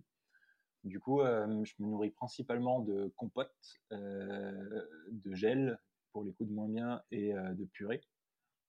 Purée pour le côté salé. Et en fait, eh ben, euh, j'ai la chance que euh, mes parents aient toujours été là euh, pour le moment, sur les longs, et euh, la chance d'avoir du coup une mère qui me fait mes petites purées maison, et ça c'est top. Du coup, euh, et à manger sur le ravito, et maintenant euh, dans des flasques que je porte sur moi. Et du coup, là, surtout pour la Saint-Élion, j'ai vraiment pris, pris cette option-là là, d'aller acheter des, comme des pommes potes à remplir soi-même. pour vraiment avoir de la purée chaude sur moi, que ça me tienne aussi un petit peu de chaleur, mais pour pouvoir manger justement cette purée un petit peu chaude à me réchauffer pen- pendant les tronçons, plus que simplement sur les ravitaux. Euh, sinon, euh, ouais, j'ai vraiment, je tourne, je tourne à peu près. C'est un peu le, le, la chose sur laquelle j'essaye de travailler, mais j'ai franchement du mal. Donc, euh, j'ai des poudres, euh, des poudres de boisson pour avoir des apports par la boisson. Et sinon, au niveau euh, nourriture, c'est nourriture euh, ouais, liquide, euh, liquide, semi-liquide, quoi. Parce que le solide, j'ai vraiment, vraiment du mal, quoi. Ça, ça a du mal à passer. Donc, euh, compote, gel et euh, purée. Purée du commerce ou maison lorsque il y a ma petite mère qui est, qui est là pour faire le taf. C'est vachement intéressant parce souvent on entend que presque pour, pour comment dire par, par pour, pour se réconforter, on aime manger solide, tu vois, pas liquide, Mhm. surtout sur un effort long comme ça. Ah, mais j'aime, j'aimerais bien, mais moi, c'est juste que ça passe pas, quoi. J'aimerais, sans doute. hein. Il y a parfois où j'en ai envie, envie mais euh, ça passe pas du tout. Ah oui, je ok. mets le truc en bouche. Ah J'ai ouais. essayé tout un tas de barres, j'ai essayé tout un tas de trucs, de textures différentes ou quoi. Je mets le, le truc en bouche et euh, ça passe pas, quoi. Je le garde euh, dans un coin de joue et, et euh, j'arrive pas à le mâcher, à l'avaler, voire même ça me donne presque des haut cœur. Enfin, c'est un peu compliqué, donc j'essaye de bosser dessus. Je, je vois aussi là euh, pas mal de, pas mal de, de personnes qui euh, bouffent des sushis en fait. Euh, et je me dis pourquoi pas? Je sais pas si j'aime encore le sushi au point de pouvoir euh, en avoir envie en course, mais c'est un truc que j'envisage peut-être pour avoir quand même un apport un peu euh, de riz donc de sucre lent. Mais ouais, le solide, maison? je te dis, j'ai franchement du mal. Et en fait, le, au bout d'un moment, sur long, euh, bah, faut, faut surtout bouffer, quoi. Baste ce que tu bouffes. Je pense que c'est surtout qu'il faut vraiment Mm. amener du, amener du carburant, hein, peu importe, Ouais, c'est euh, peu importe le carburant, euh, le carburant Des même minéraux. euh, faire rentrer quelque chose et surtout que ça ressort pas. Et c'est pour ça que bah, des fois, je me force pas forcément trop, trop, trop, trop sur du solide parce que je sais que ça peut vraiment avoir tendance à, à me donner envie de, de tout, tout rendre. Et c'est pas forcément le but non plus. Tu mets du sel dans tes flasques? Je mets pas forcément de sel dans mes flasques. Je mets euh, des poudres. euh, Donc, je suis euh, avec euh, Tailwind depuis, euh, depuis deux ans. là. Euh, c'est des, des préparations de poudre isotoniques, quoi, on va dire, euh, qui sont toutes faites. Euh, pour avoir testé, un peu comme d'autres, ils se revendiquaient euh, pouvoir t'apporter tout ce qu'il faut pour euh, ne pas avoir à mettre la main à la poche du tout. J'ai testé, j'ai vraiment eu un gros trou noir sur une course, euh, un coûte vraiment moins bien et je pense que c'était vraiment ça. Donc du coup, j'ai ça dans, mes boissons, mais que je complète quand même avec un petit peu de compote, un petit peu de gel ou quoi sur des moments de pas bien. Et sinon, le sel, c'est surtout sur la purée. Purée ultra salée. Euh, il faut que j'essaye de mettre aussi au bouillon carrément. Euh, je tenterai justement peut-être, je pense, un, un bouillon avec des vermicelles ou quoi à Saint-Etienne pour vraiment avoir de l'apport en sel. euh, pour éviter au maximum l'hyponatrémie. Je sais pas si ça te parle, mais Mmh. problématique Ouais, bien sûr. peut-être parfois due aussi aux personnes qui ont beaucoup trop entendu qu'il faut vraiment, vraiment s'hydrater, fort, fort s'hydrater. Et en fait, euh, qui s'hydratent, ok, c'est bien, mais euh, qui diluent complètement leur, euh, leur quantité de sodium. euh, et du coup, ça peut être vraiment problématique, voire même ça peut même entraîner la mort. Donc, pour avoir vu des hyponatrémies un peu costaudes là sur l'UTMB, on en parlera peut-être après, mais j'ai la chance d'être podologue sur la semaine UTMB. Pour avoir eu des trucs assez costauds, euh, ouais, j'essaye vraiment de manger, euh, manger salé par, par la soupe, euh, par la soupe, pardon, ouais, par la, la purée, la soupe, que, que je mange sur les ravitaux ou entre les, les ravitaux. Et du coup, j'essaye vraiment de, depuis peu là, de les saler encore plus que je ne le faisais avant. Ah, puis c'est chaud, ça fait du bien. hein. Surtout Aussi, là sur une Saint-Élion, quoi. Surtout là sur une Saint-Élion, je pense que je serais bien content de, Mm. et de manger chaud sur place et d'avoir comme une petite bouillotte euh, à transporter euh, pendant quelques, qui restera chaude pendant quelques bornes. Ah oui, pas, pas mal, ouais. Pas mal. Est-ce que c'est quoi ta plus grosse peur sur cette Saint-Élion? C'est la météo, l'alimentation, le... Euh, les franchement, peu- chaussures? Non, non, euh, j'ai un peu peur du froid, en fait. Je sais pas pourquoi je me Ah, suis mis ça en tête, euh, alors que j'ai eu mon pote hier au téléphone qui m'a franchement assuré qu'il n'avait pas eu de sensation de froid, que ce soit aux pieds ou aux mains. L'année dernière, avec l'effort, il n'a pas ressenti le, ce froid-là. En tout cas, Mhm. moi, c'est ce froid-là qui me, qui me gêne, enfin, qui me, qui me fait craindre, qui m'inquiète. Mais euh, ouais, le froid, la fatigue aussi, parce qu'en fait, ouais, cette Saint-Élion, enfin cette Lyon-Saint-Élion là, du coup, euh, je vois Oui, plus ça vrai. comme une étape. Oui, là, dire, je fais mais- tout pour euh, faire en sorte que ça se passe le mieux possible et aller peut-être essayer de, titiller une petite placette si ça se passe bien. Mais, euh, mais sinon, je l'envisageais plus pour euh, préparer euh, l'objectif vraiment qui sera, euh, j'espère, l'objectif majeur de mon année prochaine si j'arrive à décrocher un dossard. Euh, donc la TDS, c'est le 140 km de, de la semaine UTMB. Donc c'est le, c'est le seul format des courses UTMB cette année qui peut se faire sans le tirage au sort particulier avec leur Running Stone. Donc c'est premier arrivé, premier servi. Donc j'aurai la réponse le, le 2 janvier ou le 3 janvier. Mais du coup, euh, l'idée, même si on est d'accord, c'est aucunement comparable sur le dénivelé, dans le sens où là, on a euh, 4000 mètres euh, sur 160 bornes. Euh, on en aura trois fois plus sur euh, 10 bornes de moins à la TDS. C'est vraiment une course alpine, hein, une course vraiment très très technique aussi en plus. Euh, mais c'est plus pour le côté euh, euh, travailler sur le fort froid, parce que je- il y a vraiment des années où il fait très très froid à la TDS euh, les nuits sur les arêtes, Euh, et également travailler sur la fatigue, parce que pour le moment, même mes longs, euh, eh ben, à part euh, partir quelques heures à la frontale et arriver quelques heures à la frontale, j'ai jamais vraiment couru sur de la grosse fatigue. La fatigue vraiment euh, par le manque de sommeil. Et, et du coup, c'est un peu pour ça que, que je m'étais mis justement cette Saint-Élion en tête pour préparer la suite, on va dire. Donc je fais tout pour qu'elle se passe le mieux possible, pour pas, pour pas la subir euh, euh, de trop, on va dire, mais c'est aussi surtout pour préparer la suite. Donc on va Tu dire dis le ça pour froid, te rassurer. mais tu c'est aussi pour ça que, que je m'y suis inscrit. Tu dis ça pour te rassurer, je sais très bien que tu vas aller chercher un top 10. Non, non, je plaisante, je plaisante.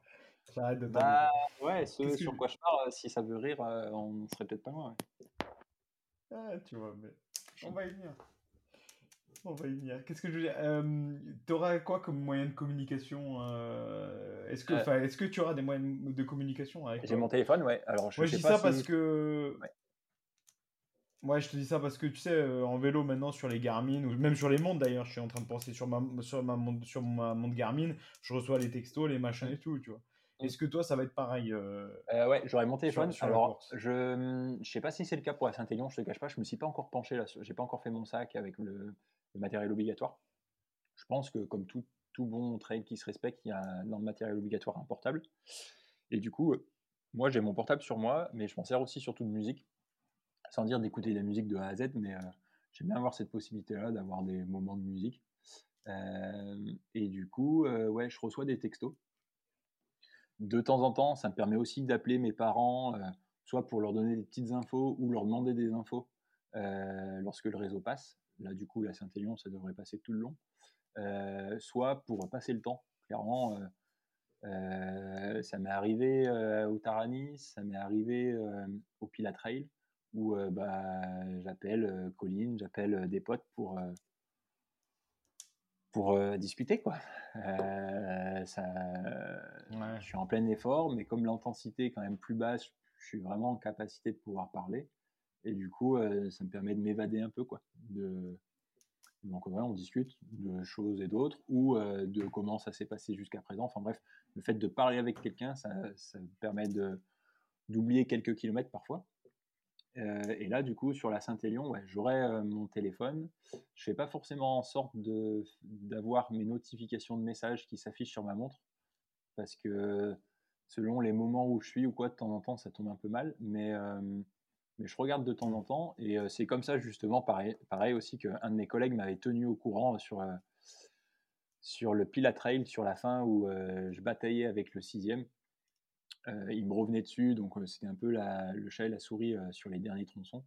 Et en gros, sur le dernier tronçon, c'est lui qui m'a vraiment envoyé un message pour, en me disant Bravo poulet, c'est bon, la cinquième place, elle est pour toi. Tu lui as mis 20 minutes sur la, sur la dernière section quand j'ai lu ce message, je me suis vraiment, euh, j'ai relâché le truc et je me suis dit c'est bon, le, taf est fait. Ça m'a vraiment, euh, ça m'a vraiment aidé à ce moment-là de, de pouvoir euh, avoir cette info et de pouvoir couper. Mais du coup, ouais, de, tu l'as sur, je l'ai lu pendant pendant la course, ouais. ouais. C'était vraiment sur la fin. Je sais pas pourquoi, je cherchais à joindre mes parents, mais j'avais pas de réseau pour savoir justement où j'en étais par rapport au mec de derrière. Et, et du coup, j'ai pris mon téléphone, j'ai vu que j'avais reçu un texto et, ouais, ça a été un chouette, euh, chouette moment, chouette euh, texto à lire de la part de Damien, mon collègue. On, parle du téléphone, on va évoquer euh, le matos que tu vas emmener. Mmh. Juste petite question là, avant qu'il vienne là pour le téléphone, juste par curiosité, tu, tu, le mets dans quelle poche? C'est-à-dire que avant. quand tu reçois poche, poche cœur, par habitude. Tu vois, pour pouvoir le sortir facilement? Ouais, j'arrive à le sortir facilement. Alors là, si j'ai froid aux mains ou quoi, je sais pas, mais euh, ouais, je le mets sur une poche cœur. Euh, avec le froid, avec la pluie, euh, c'est des trucs qui, mettent, qui, qui, passent un peu partout quand même hein, maintenant, les smartphones. Donc, ouais, poche cœur, je l'emballe pas forcément plus que ça dans un dans quelque chose, dans une, dans un, une poche plastique ou quoi. Il est poche cœur et ça fait le taf. Parle-nous de ton matos. Ouais. Euh, bah, matos pour la Saint-Élion. Euh, euh, je vais vraiment partir avec. Je, me suis fait offrir là, il y a quelques temps des. Comment on appelle ça là, les, premières peaux très chaudes des, des, des damars. Voilà. Des trucs des anciens là. Ah oui. Damar qui fait. Des trucs de mamie. C'est ça, ouais. Pour moi, c'était vraiment estampillé truc de mamie, exactement. Et en fait, ils font toute une collection sport qui est vraiment, vraiment chouette, euh, avec euh, une quantification de chaleur, on va dire. Et du coup, les damars chauds euh, sont vraiment, vraiment incroyables. du coup, j'envisage de partir avec ça. plus ou moins une petite peau par-dessus, mais c'est pas dit, et une veste de pluie directement peu importe s'il pleut ou quoi, mais parce que ça me servira aussi de coupe-vent. Elle me sert de coupe-vent, c'est une chouette.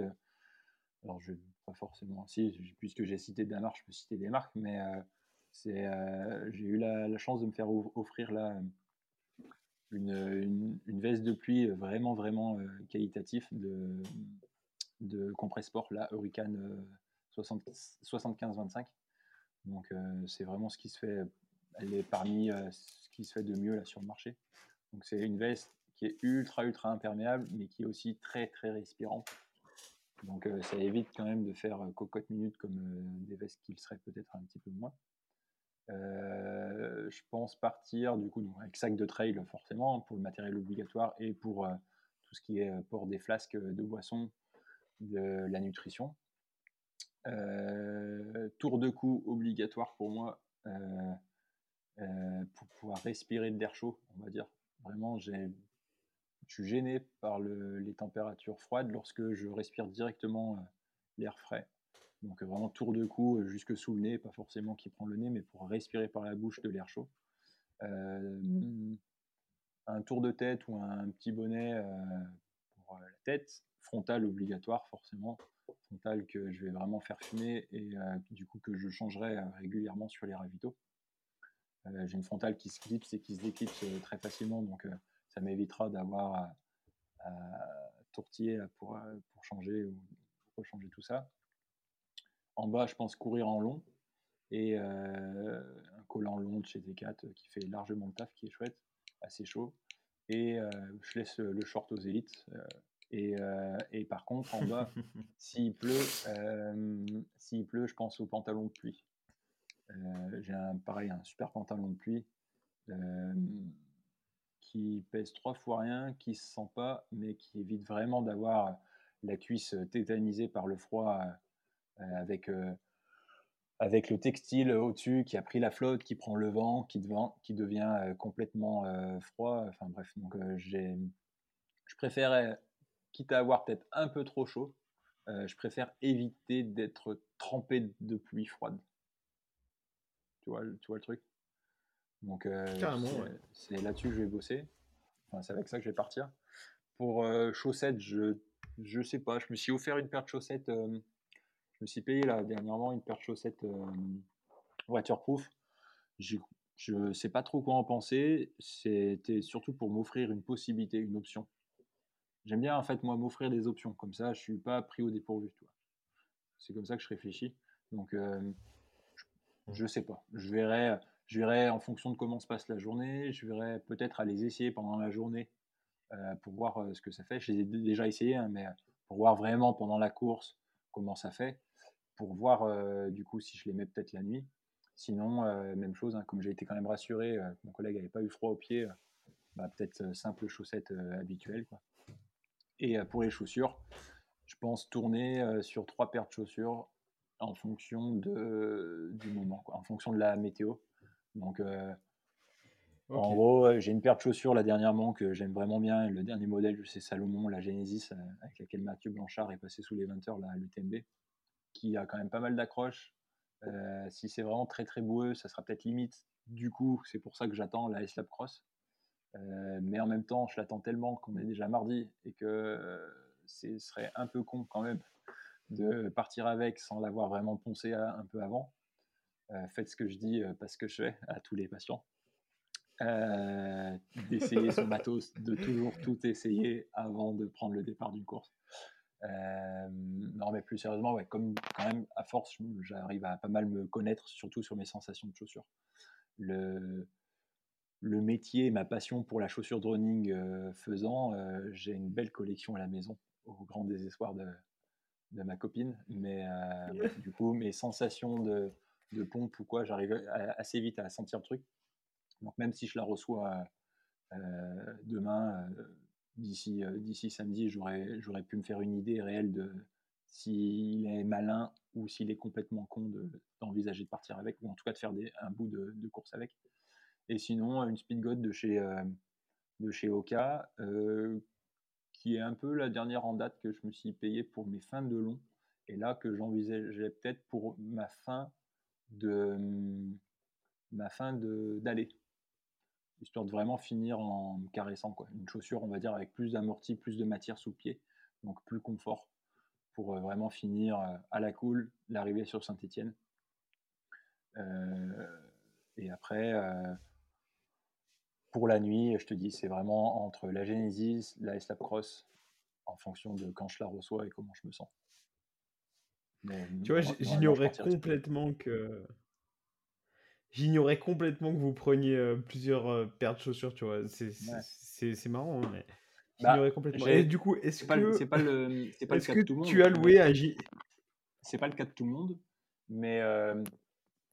Euh, s'offre à tous les coureurs un sac de délestage. Donc, c'est un sac mmh. qui te suit. Tu dois connaître ça aussi en vélo, mais un sac qui te suit et qui, qui je crois, ils, ils peuvent le récupérer à Saint-Etienne, forcément. Ils ont peut-être un sac euh, intermédiaire euh, pendant la journée et après, il y a un sac intermédiaire pendant la nuit où tu peux mettre des changes, euh, du, des, une 5 de change, quoi, hein, euh, l'échange sèche et chaude. Et tu as aussi du coup la possibilité de mettre une paire de pompes. Et en fait, moi, je suis parti là-dessus, hein, sur, ce, sur cette optique-là, parce que j'avais lu, enfin, j'avais pas mal entendu ça ou quoi sur des longs. C'est pas le cas de tous les élites non plus. Hein.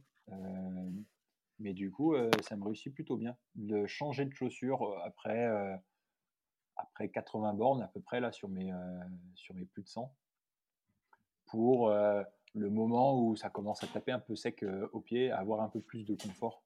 Euh, ça permet de repartir un peu à neuf, quoi, si on peut dire.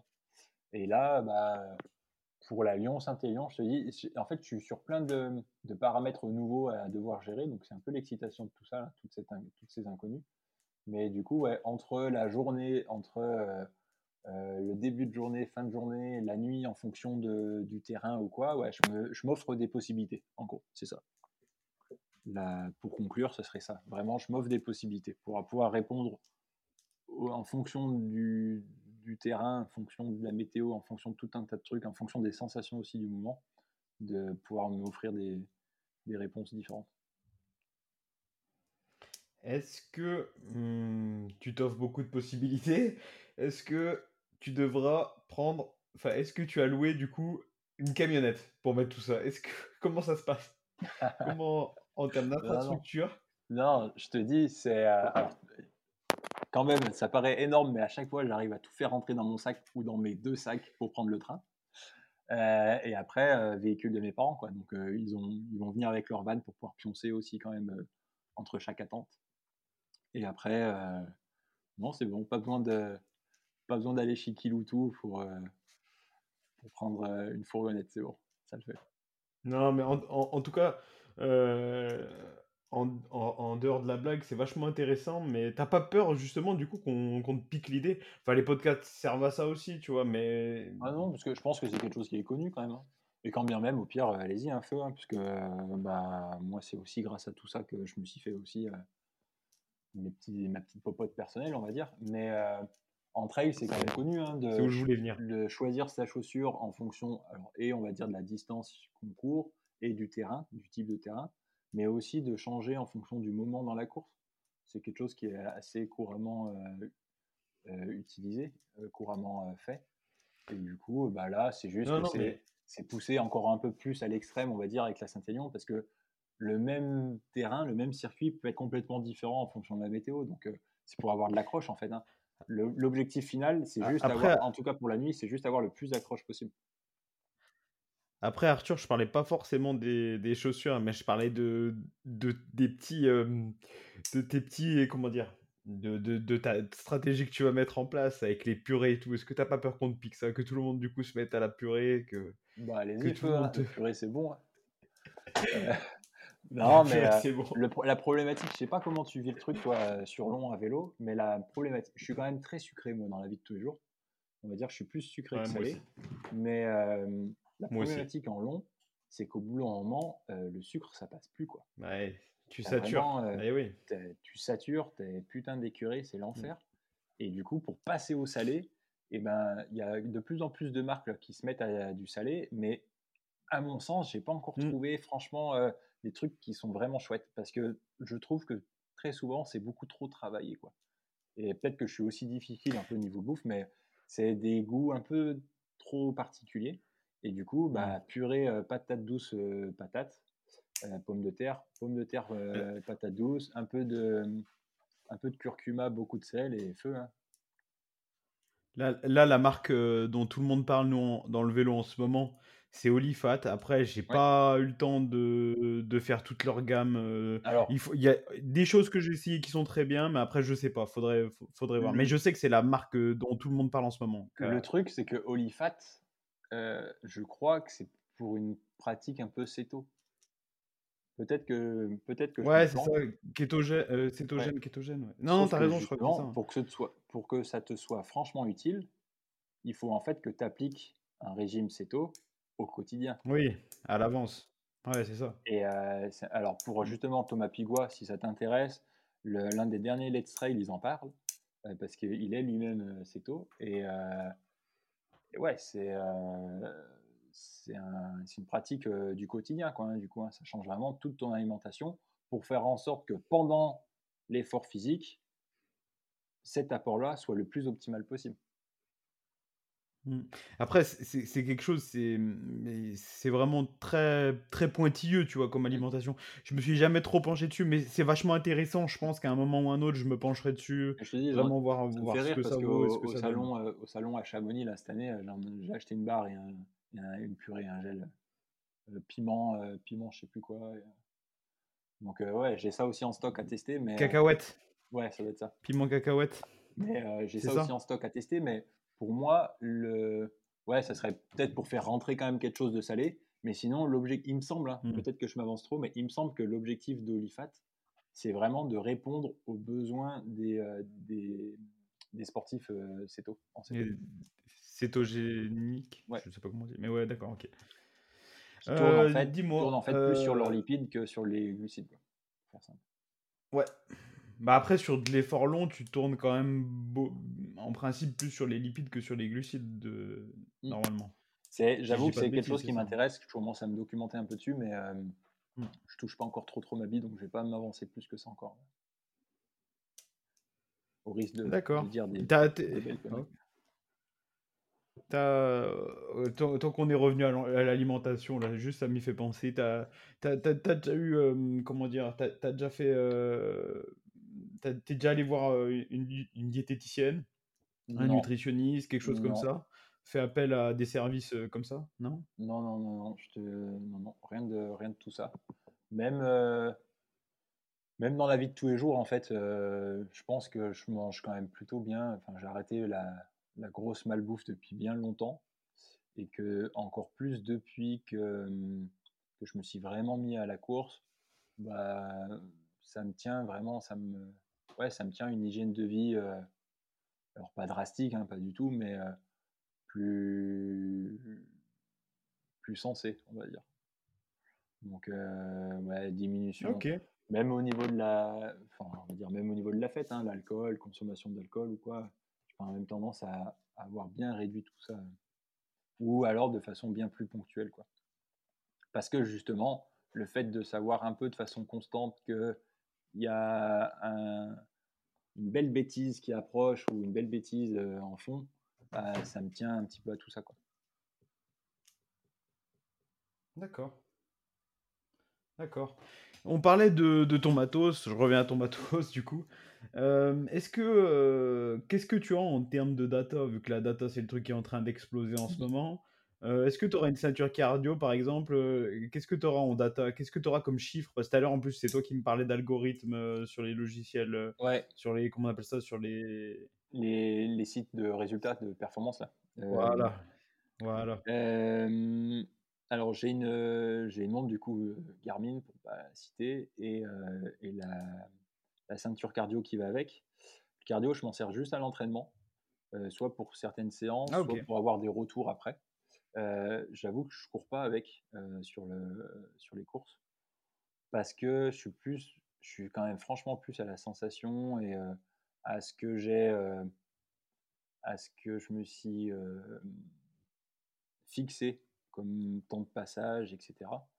Les quelques fois où je me suis essayé, vraiment, ça, ça me finissait plus par me gêner qu'autre chose.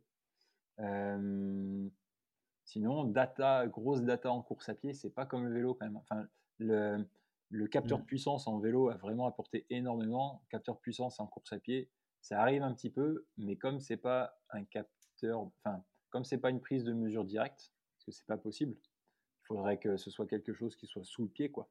Donc, euh, c'est, enfin, à mon sens, pour le moment, c'est pas forcément possible. Donc, c'est des petits, euh, comme des accéléromètres qui, qui se fixent sur le, sur du pied. Il y a différentes marques, il y a même une marque de montre, là, je crois, qui a commencé un petit peu à, à travailler son truc. Mais je sais pas trop ce que ça donne encore, franchement, pour le moment. À partir du moment où c'est pas une prise de, de mesure directe, que c'est simplement par rapport à des algorithmes, forcément que tu biaises un peu le truc. Donc, est-ce que c'est franchement fiable? La fiabilité de la chose, je n'en suis pas franchement convaincu. Je voulais tester ça à un moment, là, mais plus pour l'entraînement, pas forcément pour la course. J'ai testé aussi à un moment, euh, pareil, l'année dernière, sortie de salon de, de l'UTMB, je m'étais fait implanter un, un Super Sapiens. Ça te parle ça, Super Sapiens? Un lecteur de Ouais, glycémie. j'allais y venir. un lecteur glycémie. Euh, L'idée, c'était comme j'enchaînais directement avec le Taranis, euh, je voulais voir ce que ça donnait. Et en fait, euh, bah, le truc s'est déconnecté au bout de deux heures. Donc, j'ai pas eu d'informations. Mais ouais, c'est con. Je sais pas pourquoi. C'est peut-être moi qui ai, qui ai coupé le Bluetooth ou j'en sais rien. Je sais pas. J'ai dû faire un peu de la merde. Mais euh, ouais, il y a tout un tas de trucs. hein. Franchement, euh, pour euh, les geeks du sport, il y a quand même de plus en plus de, de choses Mm. intéressantes. hein. Après, Ouais, avec, cool. euh, avec mon cerveau, on va dire, alors, et de professionnel de santé, mais de, j'essaye d'être vraiment, euh, euh, on va dire, d'avoir un esprit critique sur les choses. Euh, je pense qu'il y a quand même aussi dans le sport pas mal de, de conneries, quoi. Ouais, il faut faire de la maille Mm. et euh, pas mal de choses qui sont vendues. Tu vois, ne serait-ce que pour la récupération ou quoi, il y a pas mal de choses euh, dont tout le monde a en tête euh, qui en fait tiennent sur pas grand-chose. hein. Et pourtant, ça fait le fond de commerce de beaucoup. donc tant mieux pour eux, mais Ouais, voilà, j'essaye de faire attention à ça. Du coup, je me documente avant d'essayer de me jeter sur les choses. Ouais. Très intéressant. Très intéressant. Et euh, donc, sur, en course, tu auras juste, juste ta montre pour te donner des datas. Ouais. Enfin, ou pour te donner, montre. ou pour les prendre, tu veux dire. Pour- alors, pour m'en Parce donner que tu, vas peut-être. que Est-ce que Garmin, tu. Ah, ok. Gar- Garmin, euh, il y a un truc incroyable qui me me fera pas aller ailleurs que chez Garmin tant que les autres marques n'auront pas ce genre de truc. C'est qu'à partir du moment où je rentre mon GPX, donc le GPX c'est en gros le tracé du parcours. Euh, je dis pas ça pour toi, hein, je te fais passer ta fond là, mais Non, mais c'est super. En plus, tu, tu fais la vulgarisation, c'est génial. Moi, ça me va parfait. C'est Ouais. nickel. Donc en gros, je peux rentrer le- la trace du parcours dans ma montre et euh, c'est comme si euh, s'il n'y avait pas de fléchage, euh, j'avais qu'à suivre la trace sur ma montre. Comme si c'était un GPS, GPS Garmin qui me dit tourner à droite, tourner à gauche, etc. Mais du coup, une fois que je rentre un GPX et une fois que, un GPX, pardon, une fois que je suis un GPX, il y a ce qu'ils appellent euh, Clim Pro, où en gros, ça me découpe le GPX. Il me semble que c'est sur vélo aussi. Euh, ça me découpe le GPX en Ouais. montée et en descente, en section de montée et en section de descente. Et du coup, ça me dit euh, actuellement, vous êtes dans la euh, X, Xème montée sur les euh, 23 que, que comporte l'ensemble de la course. Euh, cette montée-là, Le elle fait tant de distance euh, sur Mm. tant de dénivelé positif. Vous en êtes ici de la montée. Et ça, c'est incroyable pour la gestion d'effort. Mais vraiment, enfin, je trouve ça euh, juste dingue, quoi. Euh, quand tu n'as pas la chance de pouvoir connaître vraiment le terrain, d'avoir vraiment pu, avoir pu reconnaître le truc si tu n'habites pas sur place, euh, pour pouvoir gérer ton effort, surtout sur les montées, euh, je trouve ça juste incroyable, moi. De savoir vraiment en direct où est-ce que tu en es de la montée et donc comment gérer le truc au mieux. Euh, je trouve ça dingue. En plus de ça, du coup, euh, euh, tu peux aussi placer des points repères. Donc, j'ai placé tous les ravitaux pour savoir à combien de kilomètres je suis du prochain ravito. Donc, même chose, dans la tête, Ouais. tu découpes le truc. C'est que des étapes, en fait. Ouais, C'est, euh, fou. Tu pars pas pour 78 bornes, tu pars jusqu'à Saint-Christo. Tu vois? C'est quand je serai sur la ligne de départ, mon objectif, ça sera d'aller à Saint-Christo, on va dire, de façon assez cool, quoi. De ne pas me laisser emballer, d'arriver à Saint-Christo. À Saint-Christo, Sainte-Catherine. À Sainte-Catherine, Saint-Genou. Et après, on verra les forces qui me restera. Et, euh, et soit euh, j'essaie juste d'aller au bout si je suis en travers, soit, on, soit ça se passe bien et on pourra essayer de, de rire un peu plus et, et, euh, et de commencer à lâcher les chevaux, quoi. Mais voilà, c'est la, la seule moi, data que euh, je peux dire que c'est ça. C'est Clim Pro et le GPX. Ouais. Le cœur, Bah, tu vois, moi, Clim Pro, je viens. en- je- Clim, Clim Pro, moi perso, je viens juste de m'y mettre. Enfin, il y a euh, quelques mois. En fait, j'avais un appareil Garmin qui faisait pas Clim Pro avant. Et, euh, et là, je l'ai utilisé pour la première fois sur la Paris-Deauville et ça a complètement changé ma course. incroyable. Je sais pas comment je faisais avant. Mais Tu vois, ouais, clairement, bah, c'est ce que j'allais dire. Je sais pas comment je faisais avant. Avant, j'étais sur une Ouais, Sunto, ouais. j'ai basculé sur, euh, sur Garmin euh, pour autre chose, pour l'entraînement, pour pouvoir me rentrer du pyramidal. Donc, en gros, pour faire des intensités, mais de Hmm. durée d'effort et de durée de récupération euh, différentes. Bah, ça, Sunto ne me proposait pas. Du coup, j'ai basculé sur Garmin pour ça. Et euh, en farfouillant dans la montre, je suis tombé sur Clim Pro et je me suis dit, mais what, c'est c'est incroyable en fait. Enfin, clairement, pour le moment, sur le, c'est une aide qui, dont j'aurais du mal à me passer maintenant. Mm. Maintenant que j'ai goûté. Pour vulgariser, en fait, le, le, le Clim Pro, c'est les, les petits panneaux que tu as dans une montée normalement qui te dit tant de kilomètres qu'il reste à faire. Il vous reste tant de kilomètres. Là, le le, prochain kilomètre, il est à kilomètres. tant de, il a tant de pourcentage. tant En de gros, c'est ça. ouais. pourcents. Ouais. Ouais. Donc là, la Saint-Élion, c'est peut-être un peu moins vrai, même si quand même je vais avoir un œil, euh, un œil dessus. Mais comme euh, c'est des petites montées assez sèches, il n'y a pas de gros gros. Je vais pas prendre, comme il y a 2200 mètres de dénivelé positif sur les 78 bornes, on va pas prendre 1200 mètres de dénivelé euh, sec, quoi. tu vois. Mais euh, les courses dans les Alpes, Mm. tu arrives en bas, tu sais que tu prends 1002 euh, sec, et ben tu vois, alors je le regarde pas toutes les 10 secondes, tu vois, c'est pas le but, mais au moins tu penses à autre chose et tu essayes de retarder le moment où tu regardes, tu regardes et tu te rends compte de l'avancée que tu as fait. Enfin, c'est, je trouve ça super, super euh, important maintenant. Dans ma, dans ma gestion d'efforts, je trouve ça dingue. Ouais, clairement. Euh, bon, tu, tu, tout à l'heure, je rigolais parce que tu faisais, le- tu, tu disais en gros que le, la Lyon-Saint-Élion, c'était un petit peu un tremplin pour ton année prochaine, mais tu as quand même dit, ouais, ça peut faire dans les, dans les 10 premiers, etc., etc. Donc, réellement, qu'est-ce que ça représente pour toi, ce Lyon-Saint-Élion? Est-ce que c'est ton objectif de la saison? Est-ce que c'est la, la, oui, la course la plus importante pour toi de cette saison? Hmm, Ou est-ce que pas du tout? C'est vraiment un, vraiment, c'est vraiment un tremplin pour l'année prochaine? Non, franchement, ouais.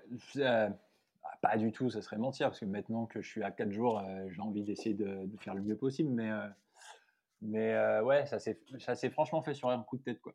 Je ne l'avais pas du tout noté au calendrier 2022. 2022, c'était euh, c'était euh, le Pila et euh, le Kira. Les deux sont bien passés. Donc pour moi, à part la petite course à l'UTMB où j'aurais bien aimé mieux figurer, où je suis passé un peu à travers, mais sinon, pas de déception de mon année, là, c'était cool. Là, ça s'est un peu fait sur un coup de tête. Du coup, ouais, en, maintenant que je commence à mettre un peu plus plongé sur les résultats des années précédentes, de, des temps que j'envisage et tout, bah ouais, je te cache. Ouais, si, si euh, tout se passe comme prévu, euh, ça peut. Alors, pas jouer devant, devant, parce qu'il y a vraiment des, des mecs intouchables devant. hein. Il y a encore euh, Alexandre Bouchex, la casquette verte, pour ceux qui connaissent, qui est un Parisien, un ultra-trailer parisien, Paris. qui a gagné en fait les deux premières éditions, qui, qui est encore plus fort que les deux premières éditions. Donc, il jouera clairement euh, loin devant moi. Mais on va dire, dans le petit groupe derrière, euh, si ça, se passe comme ça peut se passer, si les choses se passent bien, euh, il y a une petite place à aller chercher peut-être. Mais sinon, c'est vraiment un plus sur 2022 et pour apprendre des choses supplémentaires pour 2023. C'est vraiment ça. Et 2023, ça sera TDS. Tout autour de ça. Avec avant des dossards pour préparer ça. Mais euh, sinon, objectif euh, d'arriver en forme. Alors que là, cette année, en ayant quand même une grosse course en juin, une grosse course en juillet, euh, je suis arrivé un peu cramé en août. Donc là, l'inverse, ça sera vraiment d'essayer d'arriver euh, le, plus, le plus chaud possible en août, fin août. Pour, pour les gens qui nous écoutent, on, peut dire que le- donc là, la, la Saint-Élion, c'est la doyenne, mais on peut dire que clairement pour vous, la, la Coupe du Monde FIFA du, du, du- de l'Ultra Trail, c'est l'UTMB. Ouais. Est-ce que euh, l'année prochaine, en étant sur la TDS, t'as pas déjà la tête à 2024 sur l'UTMB?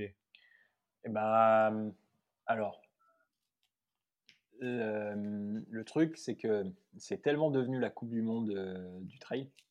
Et vraiment, hein, c'est euh, l'organisation fait que aussi. hein. Mais euh, maintenant, il y a vraiment euh, un, un système de tirage au sort, voire même de participation au tirage au sort pour pouvoir euh, y aller, qui est un peu particulier. Où en gros, ils ont, ils ont sorti le, le- l'UTMB World Series. Donc, c'est des courses à travers le monde estampillées by UTMB, qui ont le label UTMB, comme, euh, comme Ironman pour, euh, pour avoir le droit de participer à la finale des Ironman à Kona, à Hawaï. Il faut avoir marque. fait des Ironman. Donc, en gros, c'est ça, c'est une marque. Donc, soit tu gagnes ta place parce que tu es vraiment chaud et tu es dans les tout premiers, tu gagnes ta place. Soit tu gagnes des, des Running Stones, ils appellent ça. C'est des points qui te Mm. donnent euh, des, des plus de chances pour le tirage au sort. Plus de chances pour le tirage au sort. Hmm. Et après, il faut être tiré au sort. Donc, ouais, effectivement, il y a quand même, étant donné que ça fait deux ans là où, avec mon association de podologues du sport, euh, Pod Oxygène, d'ailleurs, euh, petit clin d'œil à eux, ils seront aussi sur la Saint-Élion. Euh, c'est une asso de podo du sport où on intervient sur les événements euh, sportifs, donc principalement des événements de course à pied, pour faire du soin de terrain. Donc, euh, j'ai eu la chance là de ces deux dernières années de participer à la semaine UTMB. Et, ouais, ça m'a juste vraiment donné envie de, malgré ce que beaucoup peuvent dire ou quoi, que c'est vraiment devenu une usine Afrique, quoi. Enfin bref, on peut entendre tout un tas de, choses qui peuvent se tenir aussi, hein, mais malgré tout, il y a vraiment une ambiance qui est euh, à part, quoi. Pour le moment, j'ai pas, j'ai pas connu ça ailleurs, quoi. Et, euh, et du coup, c'est quand même euh, dans un fond de tête de d'essayer un jour de participer à l'UTMB. Et pour ce faire, il va falloir d'abord faire des courses by UTMB. La TDS, malheureusement, ne donne pas les fameux Running Stone pour pouvoir participer au tirage au sort. Mais euh, à côté de chez nous, à- comment on appelle ça, au Puy-en-Velay, pardon, la Saint-Jacques, qui est maintenant la Saint-Jacques by UTMB, qui Oui, se déroule début juin et à laquelle je me suis inscrite là pour cette année, pour 2023. Et donc en gros, elle, elle servirait, euh, elle ferait euh, coup double, puisqu'elle me servirait et de fin de préparation pour la TDS, dans le sens où c'est la même organisation, donc on serait vraiment rodé sur euh, comment ça se passe, comment, comment le fléchage, le ravitaillement, le fait que les, les ravitailleurs ne soient pas acceptés de partout, etc. Enfin bref, ce serait vraiment un rodage de la TDS. Mais également, elle me filerait des Running Stones en vue de, de tenter la participation à l'UTMB euh, peut-être l'année d'après ou peut-être encore après. Mais en gros, ça me, donnait, ça me donnerait une possibilité. J'ai dit, ouais, j'aime bien m'offrir des possibilités. Tu le gardes dans un coin de la tête, mais c'est pas nécessairement l'objectif de 2024, quoi. Non, je verrai, je verrai déjà là cette année comment ça s'est passé. euh. Je te dis étape par étape. C'est euh, objectif après objectif. Qui, qui, tant euh, tant qu'à faire des histoires. Non, enfin, sans, sans plaisanter. Moi, tu sais, je suis toujours, un- je suis partagé là, tu sais, par par ce mode de fonctionnement de l'UTMB. Maintenant, ça commence à faire pareil sur les sur les courses ultra-cyclisme et, et j'ai peur que ça tue les petites courses qui sont autour. Qu'est-ce que qu'est-ce que tu penses de ça? Ouais. Parce que moi, moi, j'aime. En fait, je te dis ça parce que j'aime, j'aime bien les, les petites courses justement. Les, celles où j'ai vécu le plus d'émotions pour l'instant, c'est, presque les petites courses que les grandes courses. Mhm. Tu vois, c'est, c'est pour ça que je dis ça en fait. Ouais, ouais. Ouais, je, je- franchement, les deux se tiennent. hein. Euh, je pense qu'il y a vraiment du plus à ça, euh, à ce, ce, ce label UTMB pour les personnes aussi, par exemple, qui voyagent pour le sport. C'est-à-dire qu'actuellement, du coup, avec, euh, à travers ce label BY UTMB, tu peux te permettre d'aller courir en Thaïlande, d'aller courir je ne sais où, euh, même si c'est pas du tout mon but du tout, hein, mais euh, au contraire, euh, dans le monde du trail, ça aurait tendance à, être un peu à contresens de ce qui se fait peut-être un petit peu plus. Mais au contraire, il y a même des ultras, des élites maintenant qui décident de ne, de ne plus faire certaines courses pour ne plus prendre l'avion ou quoi. Enfin bref. Mais passons. Euh, c'est juste que le fait d'avoir ce label, ça t'assure une qualité d'organisation et du coup aussi une qualité de sécurité. Parce qu'on fait quand même des sports où, certes, euh, le long effort, c'est aussi le, le lieu dans lequel euh, ça se passe, et ben, il faut quand même une certaine sécurité qui, qui soit derrière. Et du coup, ça t'assure un petit peu ça. Après, euh, clairement, ouais, je comprends aussi parfaitement que des coureurs en France, pour courir en France, préfèrent de loin aller courir dans d'autres courses tout aussi euh, renommées, tout aussi compliquées, tout aussi belles, mais à peut-être beaucoup plus à taille euh, humaine que vraiment euh, cette usine à gaz qui est devenue l'UTMB. Moi, c'est juste pour avoir vécu le truc de l'intérieur durant deux ans, je me suis juste dit que c'est un truc qu'il fallait que je coche un jour. Donc voilà, on verra. Pour le moment, j'en suis là, mais euh, ouais, je comprends que ça fasse un peu. euh, que ça déplaise à certains, quoi. Le fait que, bah, euh, ouais, on perd un petit peu peut-être de, de l'idée d'origine de, de- de ce genre de sport, quoi. De- D'ultra-endurance, où c'est un peu. euh, on fait les choses ensemble. euh, et avec une certaine, une certaine pensée, un peu pas familiale, mais. oui, oui. Ouais, après, moi, tu sais, c'était c'était pas vraiment pour le pour, pour ça que je. Moi, ça, ça, ça, me dérange pas trop sur ces trucs. Faut qu'on.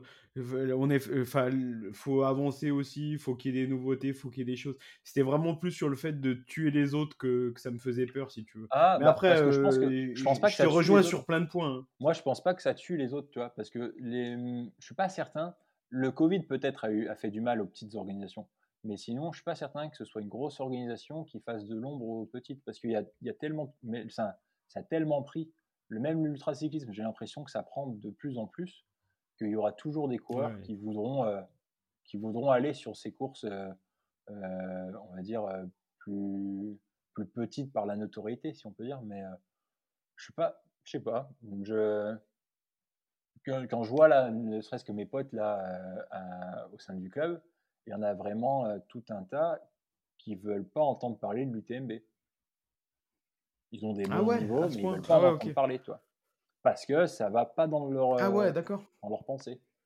Donc je Dans leur idée. Ah Ouais, non, ouais, d'accord. Non, mais c'est juste que ça répond, dans ça répond à des envies différentes, à des coureurs différents, mais du coup, c'est pas pour ça Mhm. que euh, ça fait de l'ombre aux autres. Je, je pense pas.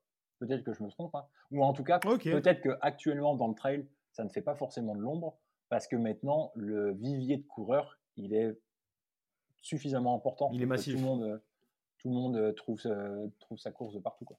Son plaisir de partout. Ouais, très. Je pense. hein. L'ultracyclisme, euh, je sais pas, euh, pour le moment, tu as des idées de, du nombre de- d'ultracyclistes euh, en France actuellement? J'ai l'impression que ça prend de Ah, plus en plus, mais ça reste encore une petite niche, non, pour le moment? Non, franchement, enfin, c'est difficile à estimer, mais je pense qu'il y a au moins un millier d'ultracyclistes en France. Mais après, c'est toujours pareil, c'est qu'est-ce que tu définis par ultracycliste? Qui, font, qui cherchent à faire de la compétition aussi, qui cherchent à aller se prendre des dossards, tu vois, sans dire de. Mais qui- pour, comme ta question, c'était est-ce que ça va pas tuer les petites organisations? Hmm. tu vois Est-ce qu'il y a pense- suffisamment en, en de- ultracyclisme, cl- cl- euh, je pense que c'est là où, enfin, c'est là où tu as raison, c'est que il y a beaucoup moins d'ultracyclistes qu'il y a d'ultra-trailers. Donc, euh, donc les grosses structures ont tendance à regrouper euh, Ouais. tout le monde, euh, tous les ultracyclistes, si tu veux. Mais après, c'est par aussi- exemple, là, les grosses structures qui font parler du sport, qui amènent Ouais. d'autres pratiquants, etc. Qui sont ambassadrices. c'est un peu effet, Mm. effet boule de neige, tu vois. Enfin, Oui, oui, c'est clair. J'avais pas entendu parler, je savais pas ce que c'était que le trail, euh, je savais ce que c'était que l'UTMB, tu vois. Hmm. Oui. Non. Et c'est pareil pour l'ultracyclisme. Les gens, ils savent ce que c'est que la RAF, mais ils savent pas ce que c'est que Voilà. l'ultracyclisme. ouais, Voilà. oui, c'est vrai, ouais. Après, a- a- après, tu vois, par exemple, euh, l'année dernière, j'ai eu un énorme coup de cœur pour une euh, course d'ultracyclisme que j'ai fait dans le... qui est par chez nous, tu vois, le- une course, euh, l'Ultra Arverne, euh, Ah, Sifac, les copains. Et j'espère, ouais, en Auvergne, ouais. Et j'espère vraiment que ce genre de courses, elles, elles, elles vont perdurer ou elles vont exister. Après, c'est des courses, là, pour le coup, elle est avec euh, la, la, la cyclo, les copains. Je pense qu'il y a les épaules solides pour, pour, la- pour la tenir, tu vois. Mais... Tiens, et, après, de toute façon, c'est normal aussi. Dans les participants, il me semble qu'il y avait euh, le premier champion du monde de trail, euh, Thomas Laure Blanchet, qui est de Clermont-Ferrand. Il me Mm. semble avoir vu qu'il y avait C'est ça. Oui, il y était, ouais. Ouais, c'est ça. Exactement, ouais. Il la faisait. Mais ouais, par exemple, euh... je sais plus ce que j'ai j'ai oublié ce que j'allais dire. Mais enfin bon. Revenons-en. Revenons-en à nos moutons. Euh, là, on parle d'autres courses. On s'est égaré de la, de la, ouais, de la mais ça Saint-Élion, discute. du coup. C'est cool, c'est cool. Et euh, du coup, je vais, on va, on va parler de, de la fameuse euh, Tarani Sarga Trail que tu as fait l'année dernière Mm. et que tu as, ou que tu as brillamment remporté. Ouais. C'est euh, sacrée surprise. Euh, L'idée, du coup, donc ce format de course, euh, course qui est très très chouette d'a- d'ailleurs à ceux qui nous écoutent, pour augmenter la distance, pour se tester sur des distances plus importantes. En gros, c'est une course de 10 boucles différentes, 10 boucles différentes de même point de départ et de même point d'arrivée. Donc ce n'est que des boucles de 10 à 12 km avec plus ou moins de dénivelé. Et en gros, départ le matin à la frontale, tous ensemble, et on prend le départ pour faire le nombre de boucles qu'on veut, ou en tout cas le nombre de boucles que l'on peut. Et après, il y a un classement par, par nombre de boucles. Et en gros, moi, j'avais pris le dossard à la base pour augmenter progressivement la distance. Et j'étais parti pour, en me disant que voilà, l'objectif, ça allait être de faire à peu près 7 boucles, de faire aux alentours de 70-80 km pour avoir un peu l'étape intermédiaire avant le, le 3 chiffres. C'était un peu le 3 chiffres qui me faisait, qui me faisait de l'œil, le fait de passer les 100 km, toi, qui me faisait de l'œil à ce moment-là. Et du coup, j'étais parti, lorsque j'ai pris le dossard en tout cas, dans cette optique-là. Sauf que le Tarani Sarga Trail, du coup, donc fin août, le même week-end que l'UTMB. Donc toute la semaine avant, j'étais à l'UTMB, moi, en tant que podologue, donc à baigner vraiment dans cet univers-là et à être vraiment à fond dans le truc. je quitte Chamonix pour l'Ardèche, du coup, la Drôme ou l'Ardèche, fin de semaine, donc je loupe l'UTMB, la course phare qui clôture la semaine, mais parce que j'avais ma propre course. Et du coup, tellement pris d'enthousiasme de l'effervescence, de la folie de Chamonix sur la semaine UTMB, eh ben, j'ai un peu changé de stratégie au dernier moment et je me suis dit, vas-y, on, verra ce que ça fait, mais on va viser les 10. Quoi. Je, vais, au bout. Je fais tout pour essayer d'aller au bout. Donc je pars, j'étais bien, plein d'énergie acquise de, la folie de Chamonix. et en fait, j'ai jamais été plus loin que la 9 place. Au bout, les tours s'enchaînaient. sans doubler personne, sans me faire doubler, je gagnais des places parce que tout simplement les, concurrents devant mettaient la flèche, quoi, ça arrêtait là. Et fin de huitième boucle, donc j'étais deuxième, fin de huitième boucle, je reviens sur le mec de tête. Euh, je reviens sur le mec de tête, on discute un petit peu, il me dit qu'il était blessé à un mollet, qu'il avait mal à un mollet, donc il voulait euh, arrêter là. Donc en gros, je pars, euh, ouais c'est fin de 7 ou fin de 8, je sais plus, je suis un peu perdu, mais en gros, fin de septième ou fin de huitième boucle, je, reviens sur le mec de tête, il arrête, donc je, termine, euh, enfin je me retrouve seul en tête avec, euh, je sais plus, 20 euh, ou 30 minutes d'avance sur le second, et j'étais encore bien. Donc bah, je me suis dit, bah ouais, on continue du coup. Hein. Ça fait que ça fait que me conforter le changement de stratégie que j'avais eu. On fait une boucle de plus, une boucle de plus, et puis finalement après j'ai géré pour arriver jusqu'au bout des 10 en étant en tête. Quoi. Et c'est comme ça que j'ai remporté effectivement le Tarani Sarga Trail 10 boucles. Euh, de façon euh, assez surprenante, mais, euh, mais du coup, non, ça, m'a fait dire que eh ben, et j'y avais pris vraiment énormément de plaisir, et surtout bah, que ouais, ça se passait pas trop mal pour moi sur ces efforts-là, donc que j'avais envie de rééditer l'expérience l'année d'après, et donc cette année, 125 ultra traversées du Pila et 98 du Pira. Mais ouais, Tarani Sarga Trail, très très chouette. Et là, pour le coup, très, alors très chouette organisation, parce que vraiment, pour euh, pour pas se perdre sur le, sur le, le, balisage, parce qu'on est toujours à peu près sur le même chemin, quoi, en gros. C'est juste que tu tournes dans un sens, tu tournes dans l'autre, tu, voilà. Euh, donc, couleur de boucle, couleur de balisage différente pour les boucles, mais euh, super bien organisé. Mais ouais, petite, enfin, franchement, très chouette. Quoi. Franchement, c'était cool. Donc, pour les personnes qui veulent tenter des distances supplémentaires, euh, c'est un, un, chouette format, je trouve. Ça s'y prête bien. D'accord. Tu, euh, tu as performé euh, sur cette course-là et je sais pas si tu as vu, mais dans les 15 premiers, tu étais le seul de moins de 30 ans. Est-ce qu'il est qu'il faut pas être est-ce que t'es pas est-ce que t'as pas été l'exception du coup qui confirme la règle est-ce qu'il faut pas avoir du coup de l'expérience pour performer sur de la longue distance Je sais pas. Je, euh, pense que le trail, euh, à part quelques exceptions comme Kylian Jornet ou quoi, qui, euh, a tout éclaté, je crois, première, première victoire à l'UTMB, 21 ans, je crois, un comme ça. Je dis peut-être des bêtises, mais enfin bref, c'était vraiment l'exception. Et le trail, c'était vraiment au commencement un sport d'expérimenter, on va dire. personnes qui venaient vraiment soit d'autres sports de montagne, soit de la course à pied qui s'y mettaient un peu sur le tard. Euh, mais de plus en plus, là, vraiment, j'ai l'impression ces dernières années, il y a vraiment de plus en plus de, jeunes qui performent fort, fort. Quoi. Je suis même maintenant dans le, Là, tu dis, je vais avoir, euh, j'ai tout juste 29 ans, mais je vais être rentré sur l'année des 30. Je suis maintenant dans le, dans le ventre mou euh, de l'âge, quoi, de l'âge des trailers. Il y a vraiment du très très jeune qui performe aussi maintenant très très fort. le fait de, le, le, gratin qui était peut-être plus expérimenté, c'était vrai jusqu'à il, y a, il y a quelques années, mais ça l'est peut-être un peu moins maintenant, je pense. Là, c'est. J'ai pas fait attention, par exemple, toi, tu dis sur l'année d'avant, par exemple. L'année d'avant, comme euh, il y avait plein plein de courses qui n'avaient pas eu lieu avec le Covid, celle-ci avait eu lieu. Donc il y avait pas mal d'autres. Euh, enfin, il y avait peut-être plus de participants, euh, on va dire, d'un certain niveau. Je sais pas ce que ça a donné sur l'âge, toi. Mais là, ouais, le seul de moins de 30 ans. Mmh. Mmh, maintenant, je pense ah qu'il y a quand même pas mal de mecs qui gazent fort fort, qui ont moins de 30 ans, voire même qui sont vraiment tout, tout genoux, tout genoux même sur du long. Donc, donc, euh, tu as performé sur, sur, euh, sur, Ouais, se ouais. Mais en vélo, c'est pareil. Donc, enfin, dans tous les sports d'endurance, c'est pareil, de toute façon. Euh, tu as performé sur cette course? Qu'est-ce que ça t'a apporté? Est-ce que tu as eu des sponsors depuis? Est-ce que, est que on en est? Est-ce que tu as des sponsors? Non, du tout. Euh, c'est pas forcément quelque chose que je recherche absolument. Ça me ferait forcément plaisir.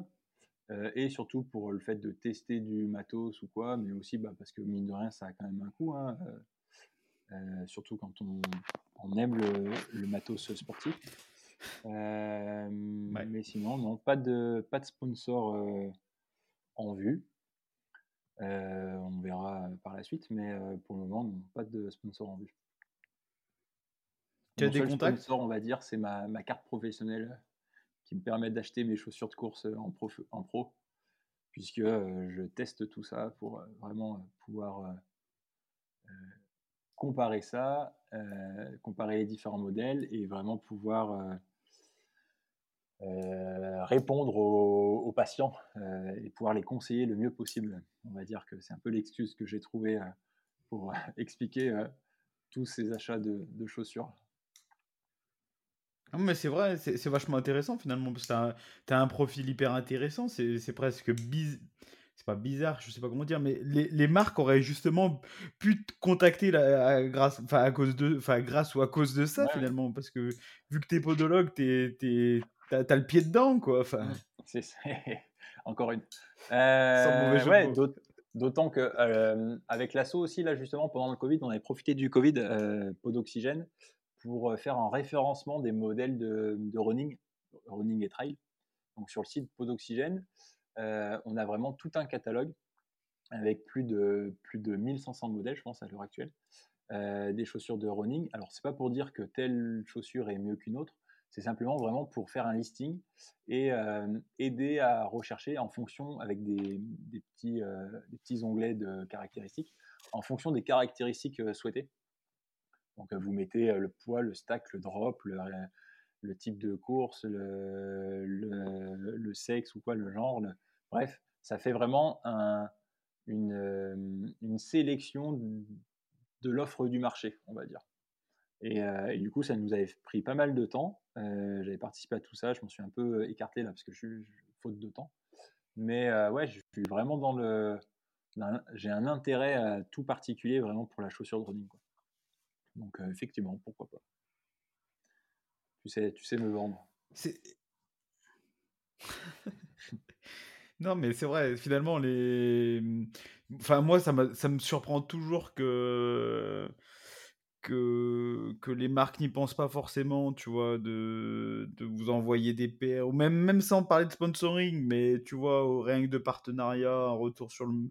sur le matos, tu vois, quand, euh, quand on performe, euh, surtout quand on arrive à performer comme toi, euh, bon, bah, certes, t'es peut-être pas Kylian Jornet ou je ne sais pas, mais tu as quand même un certain niveau, tu as une expertise. Moi, ça, me paraît, ça, me semble bizarre, tu vois. Ouais, maintenant sur les réseaux sociaux, j'ai l'impression que pour être ambassadeur de marque ou quoi, soit il faut être vraiment, vraiment un crack que je ne suis pas et que j'ai pas du tout la prétention d'être ou de, devenir, euh, soit avoir un. euh, quoi, comment je peux dire Soit être vraiment euh, Instagrammable, quoi. si on peut dire. Oui, mais c'est ça. Donc, Mais euh, t'as raison, c'est ça. étant donné que je ne suis ni l'un ni l'autre, euh, ouais. Mais bon, c'est pas, c'est pas une recherche particulière. Quoi. Non, non, c'est pas une recherche particulière. Mais c'est do- enfin, c'est dommage, euh, c'est dommage que les marques. euh, bah après, bon bah c'est comme ça, c'est comme ça. hein. Mais c'est dommage que les marques soient plus dans le dans le nombre de likes que tu vas apporter que euh, que l'expertise ou la Mm. ou la performance, etc. Ils cherchent des ambassadeurs, ils cherchent pas forcément des des athlètes au final. Ou les athlètes, si, Mais mais, enfin bon. vraiment euh, sur le haut, du, le haut du panier. Mais est-ce que, ouais, enfin, moi je pense que Ah oui. comprendre. hein. C'est- leur, c'est leur but aussi, quoi. D'avoir de la visibilité. Leur but, c'est d'avoir la visibilité. Donc, la visibilité vraiment sur le haut du c'est classement ou de la visibilité euh, sur le nombre de, de followers. Mais bon, Générer du clic. mais- Hmm. Eh ben c'est bien. Tu vois, on approche des deux heures de ouais, deux heures de discussion. C'est cool. Mais c'était cool, ouais. Qu'est-ce que là on a on t'a entendu pour l'avant l'av- l'avant euh, Lyon Saint-Élion. J'allais encore dire Saint-Élion. Pour l'avant Lyon Saint-Élion. Est-ce qu'on t'aura pour l'après Lyon Saint-Élion? Est-ce qu'on Euh, peut avoir plaisir, un ouais. épisode avec Ouais, toi ouais, pour avec plaisir. Peut-être pas forcément juste, juste après, mais euh, dans les jours qui viennent, euh, après, ouais, sans souci. Ouais. Et euh, peut-être aussi pendant. Euh, tu verras Ouais. si t'es dispo. Je verrai aussi dans quel état je suis, mais euh, peut-être pourquoi pas, ça pourrait être chouette. À chaud, là, par contre, pour le coup, à, Saint-Etienne. Donc, après la randonnée Ouais. de 80 bornes, avant la course de 80, euh, voir un petit peu où on en est, comment ça s'est passé. et peut-être que la stratégie aura évolué à ce moment-là, du coup. On verra, ouais, pourquoi pas. En tout Cool. cas, euh, si c'est possible de mon côté, euh, Cool. ça sera avec, euh, avec plaisir. Cool. Est-ce qu'il y a quelque chose qu'on n'a pas parlé que tu veux évoquer? Que j'ai pu oublier d'ailleurs, parce que des fois, euh, des fois on parle, on parle, je peux oublier. Non, non, on a à peu près fait le tour. hein. L'idée, c'était quand même de parler de la, de la Saint-Élion, de la mise. Non, j'ai rien qui me vienne comme ça. Non, non. Bon.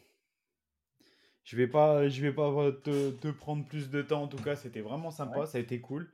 T'as pas éludé les questions, t'as bien répondu. Bon, chouette. Euh, bon, je vais avoir une bonne note. Ouais, tu vas avoir une, tu vas avoir une bonne note, comme tu dis. Et puis, bon, bah, c'était, vraiment un, c'était vraiment un plaisir. Et puis, je te souhaite de performer, quoi. Enfin, d'ailleurs, qu'est-ce qu'on te souhaite? Qu'est-ce qu'on te souhaite? Euh, D'aller au bout, prendre plaisir. Aller au bout, prendre plaisir, plus que la performance. Ouais, c'est si tu prends plaisir, la performance elle suit. Ou en tout cas, c'est à mon sens, c'est quand même plus important que le. Si je prends plaisir, parce que prendre plaisir comme je l'ai en tête moi, ça sera sentir que je suis là et que je suis performant, quoi.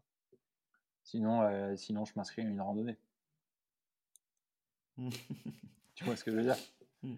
Prendre plaisir, c'est sentir que tu sens qu'il y en a, tu sens que tu es en canne et, et que ça déroule. Tu as la soquette légère chez les cyclistes.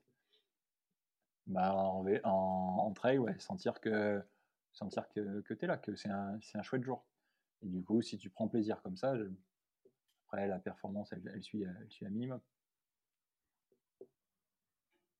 C'est c'est quoi ta hum, pas ta plus grande performance, mais est-ce que c'était euh, un objectif pour toi la cinquième place sur le Pila Trail ou euh, ça a été euh, ou ça a été un kiff de qui était pas prévu euh, je cherchais vraiment une place, ouais, au Pilat Trail.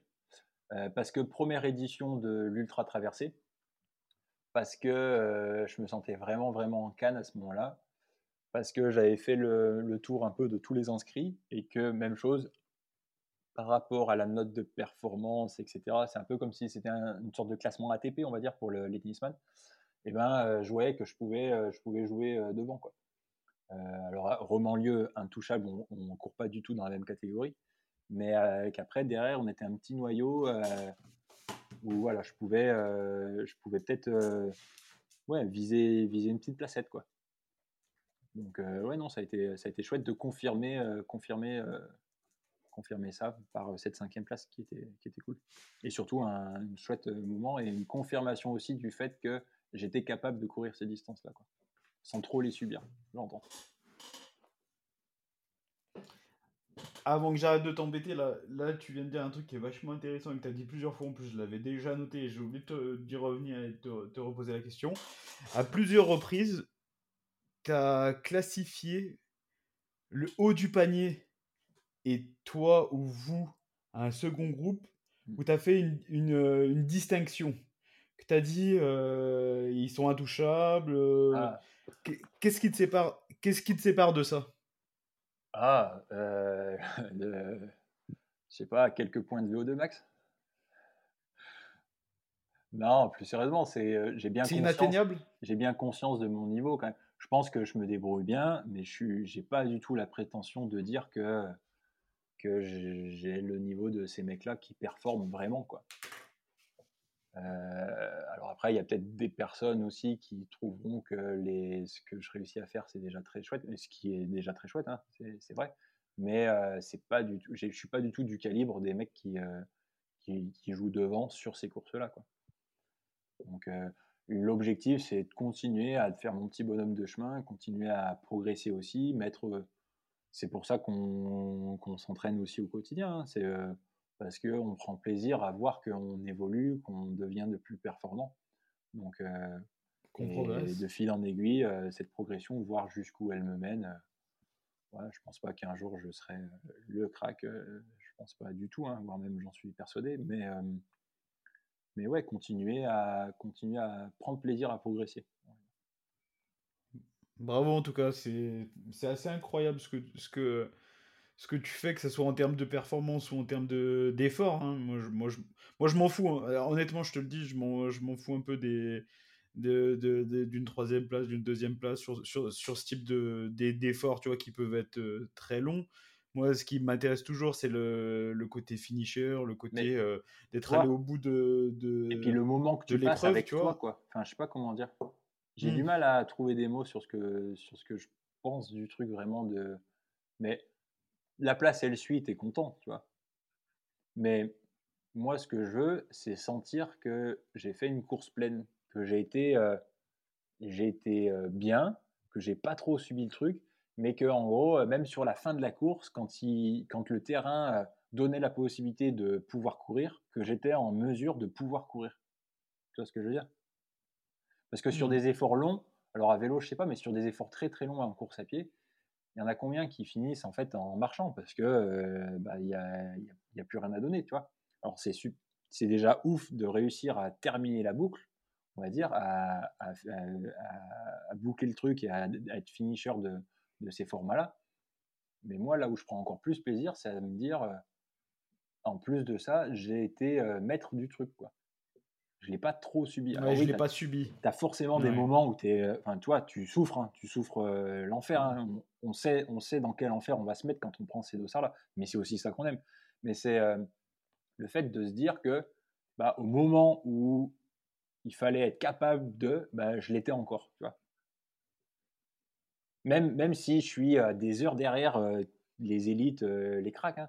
mais mine de rien, à mon niveau, j'ai quand même réussi à gérer mon effort pour avoir la sensation d'être euh, dans une efficacité quand même, euh, d'avoir vraiment une certaine, euh, ouais, une certaine vitesse, on va dire, bref, hein, d'être dans une certaine efficacité, mais que mine de rien, bah, ça tient et ça dure. Quoi. Et donc actuellement, je sais que je suis capable d'être dans cet état-là sur ouais, 17 heures d'effort. De, donc la barre supplémentaire, ce sera le 20 heures d'effort, 24 heures d'effort, une journée complète.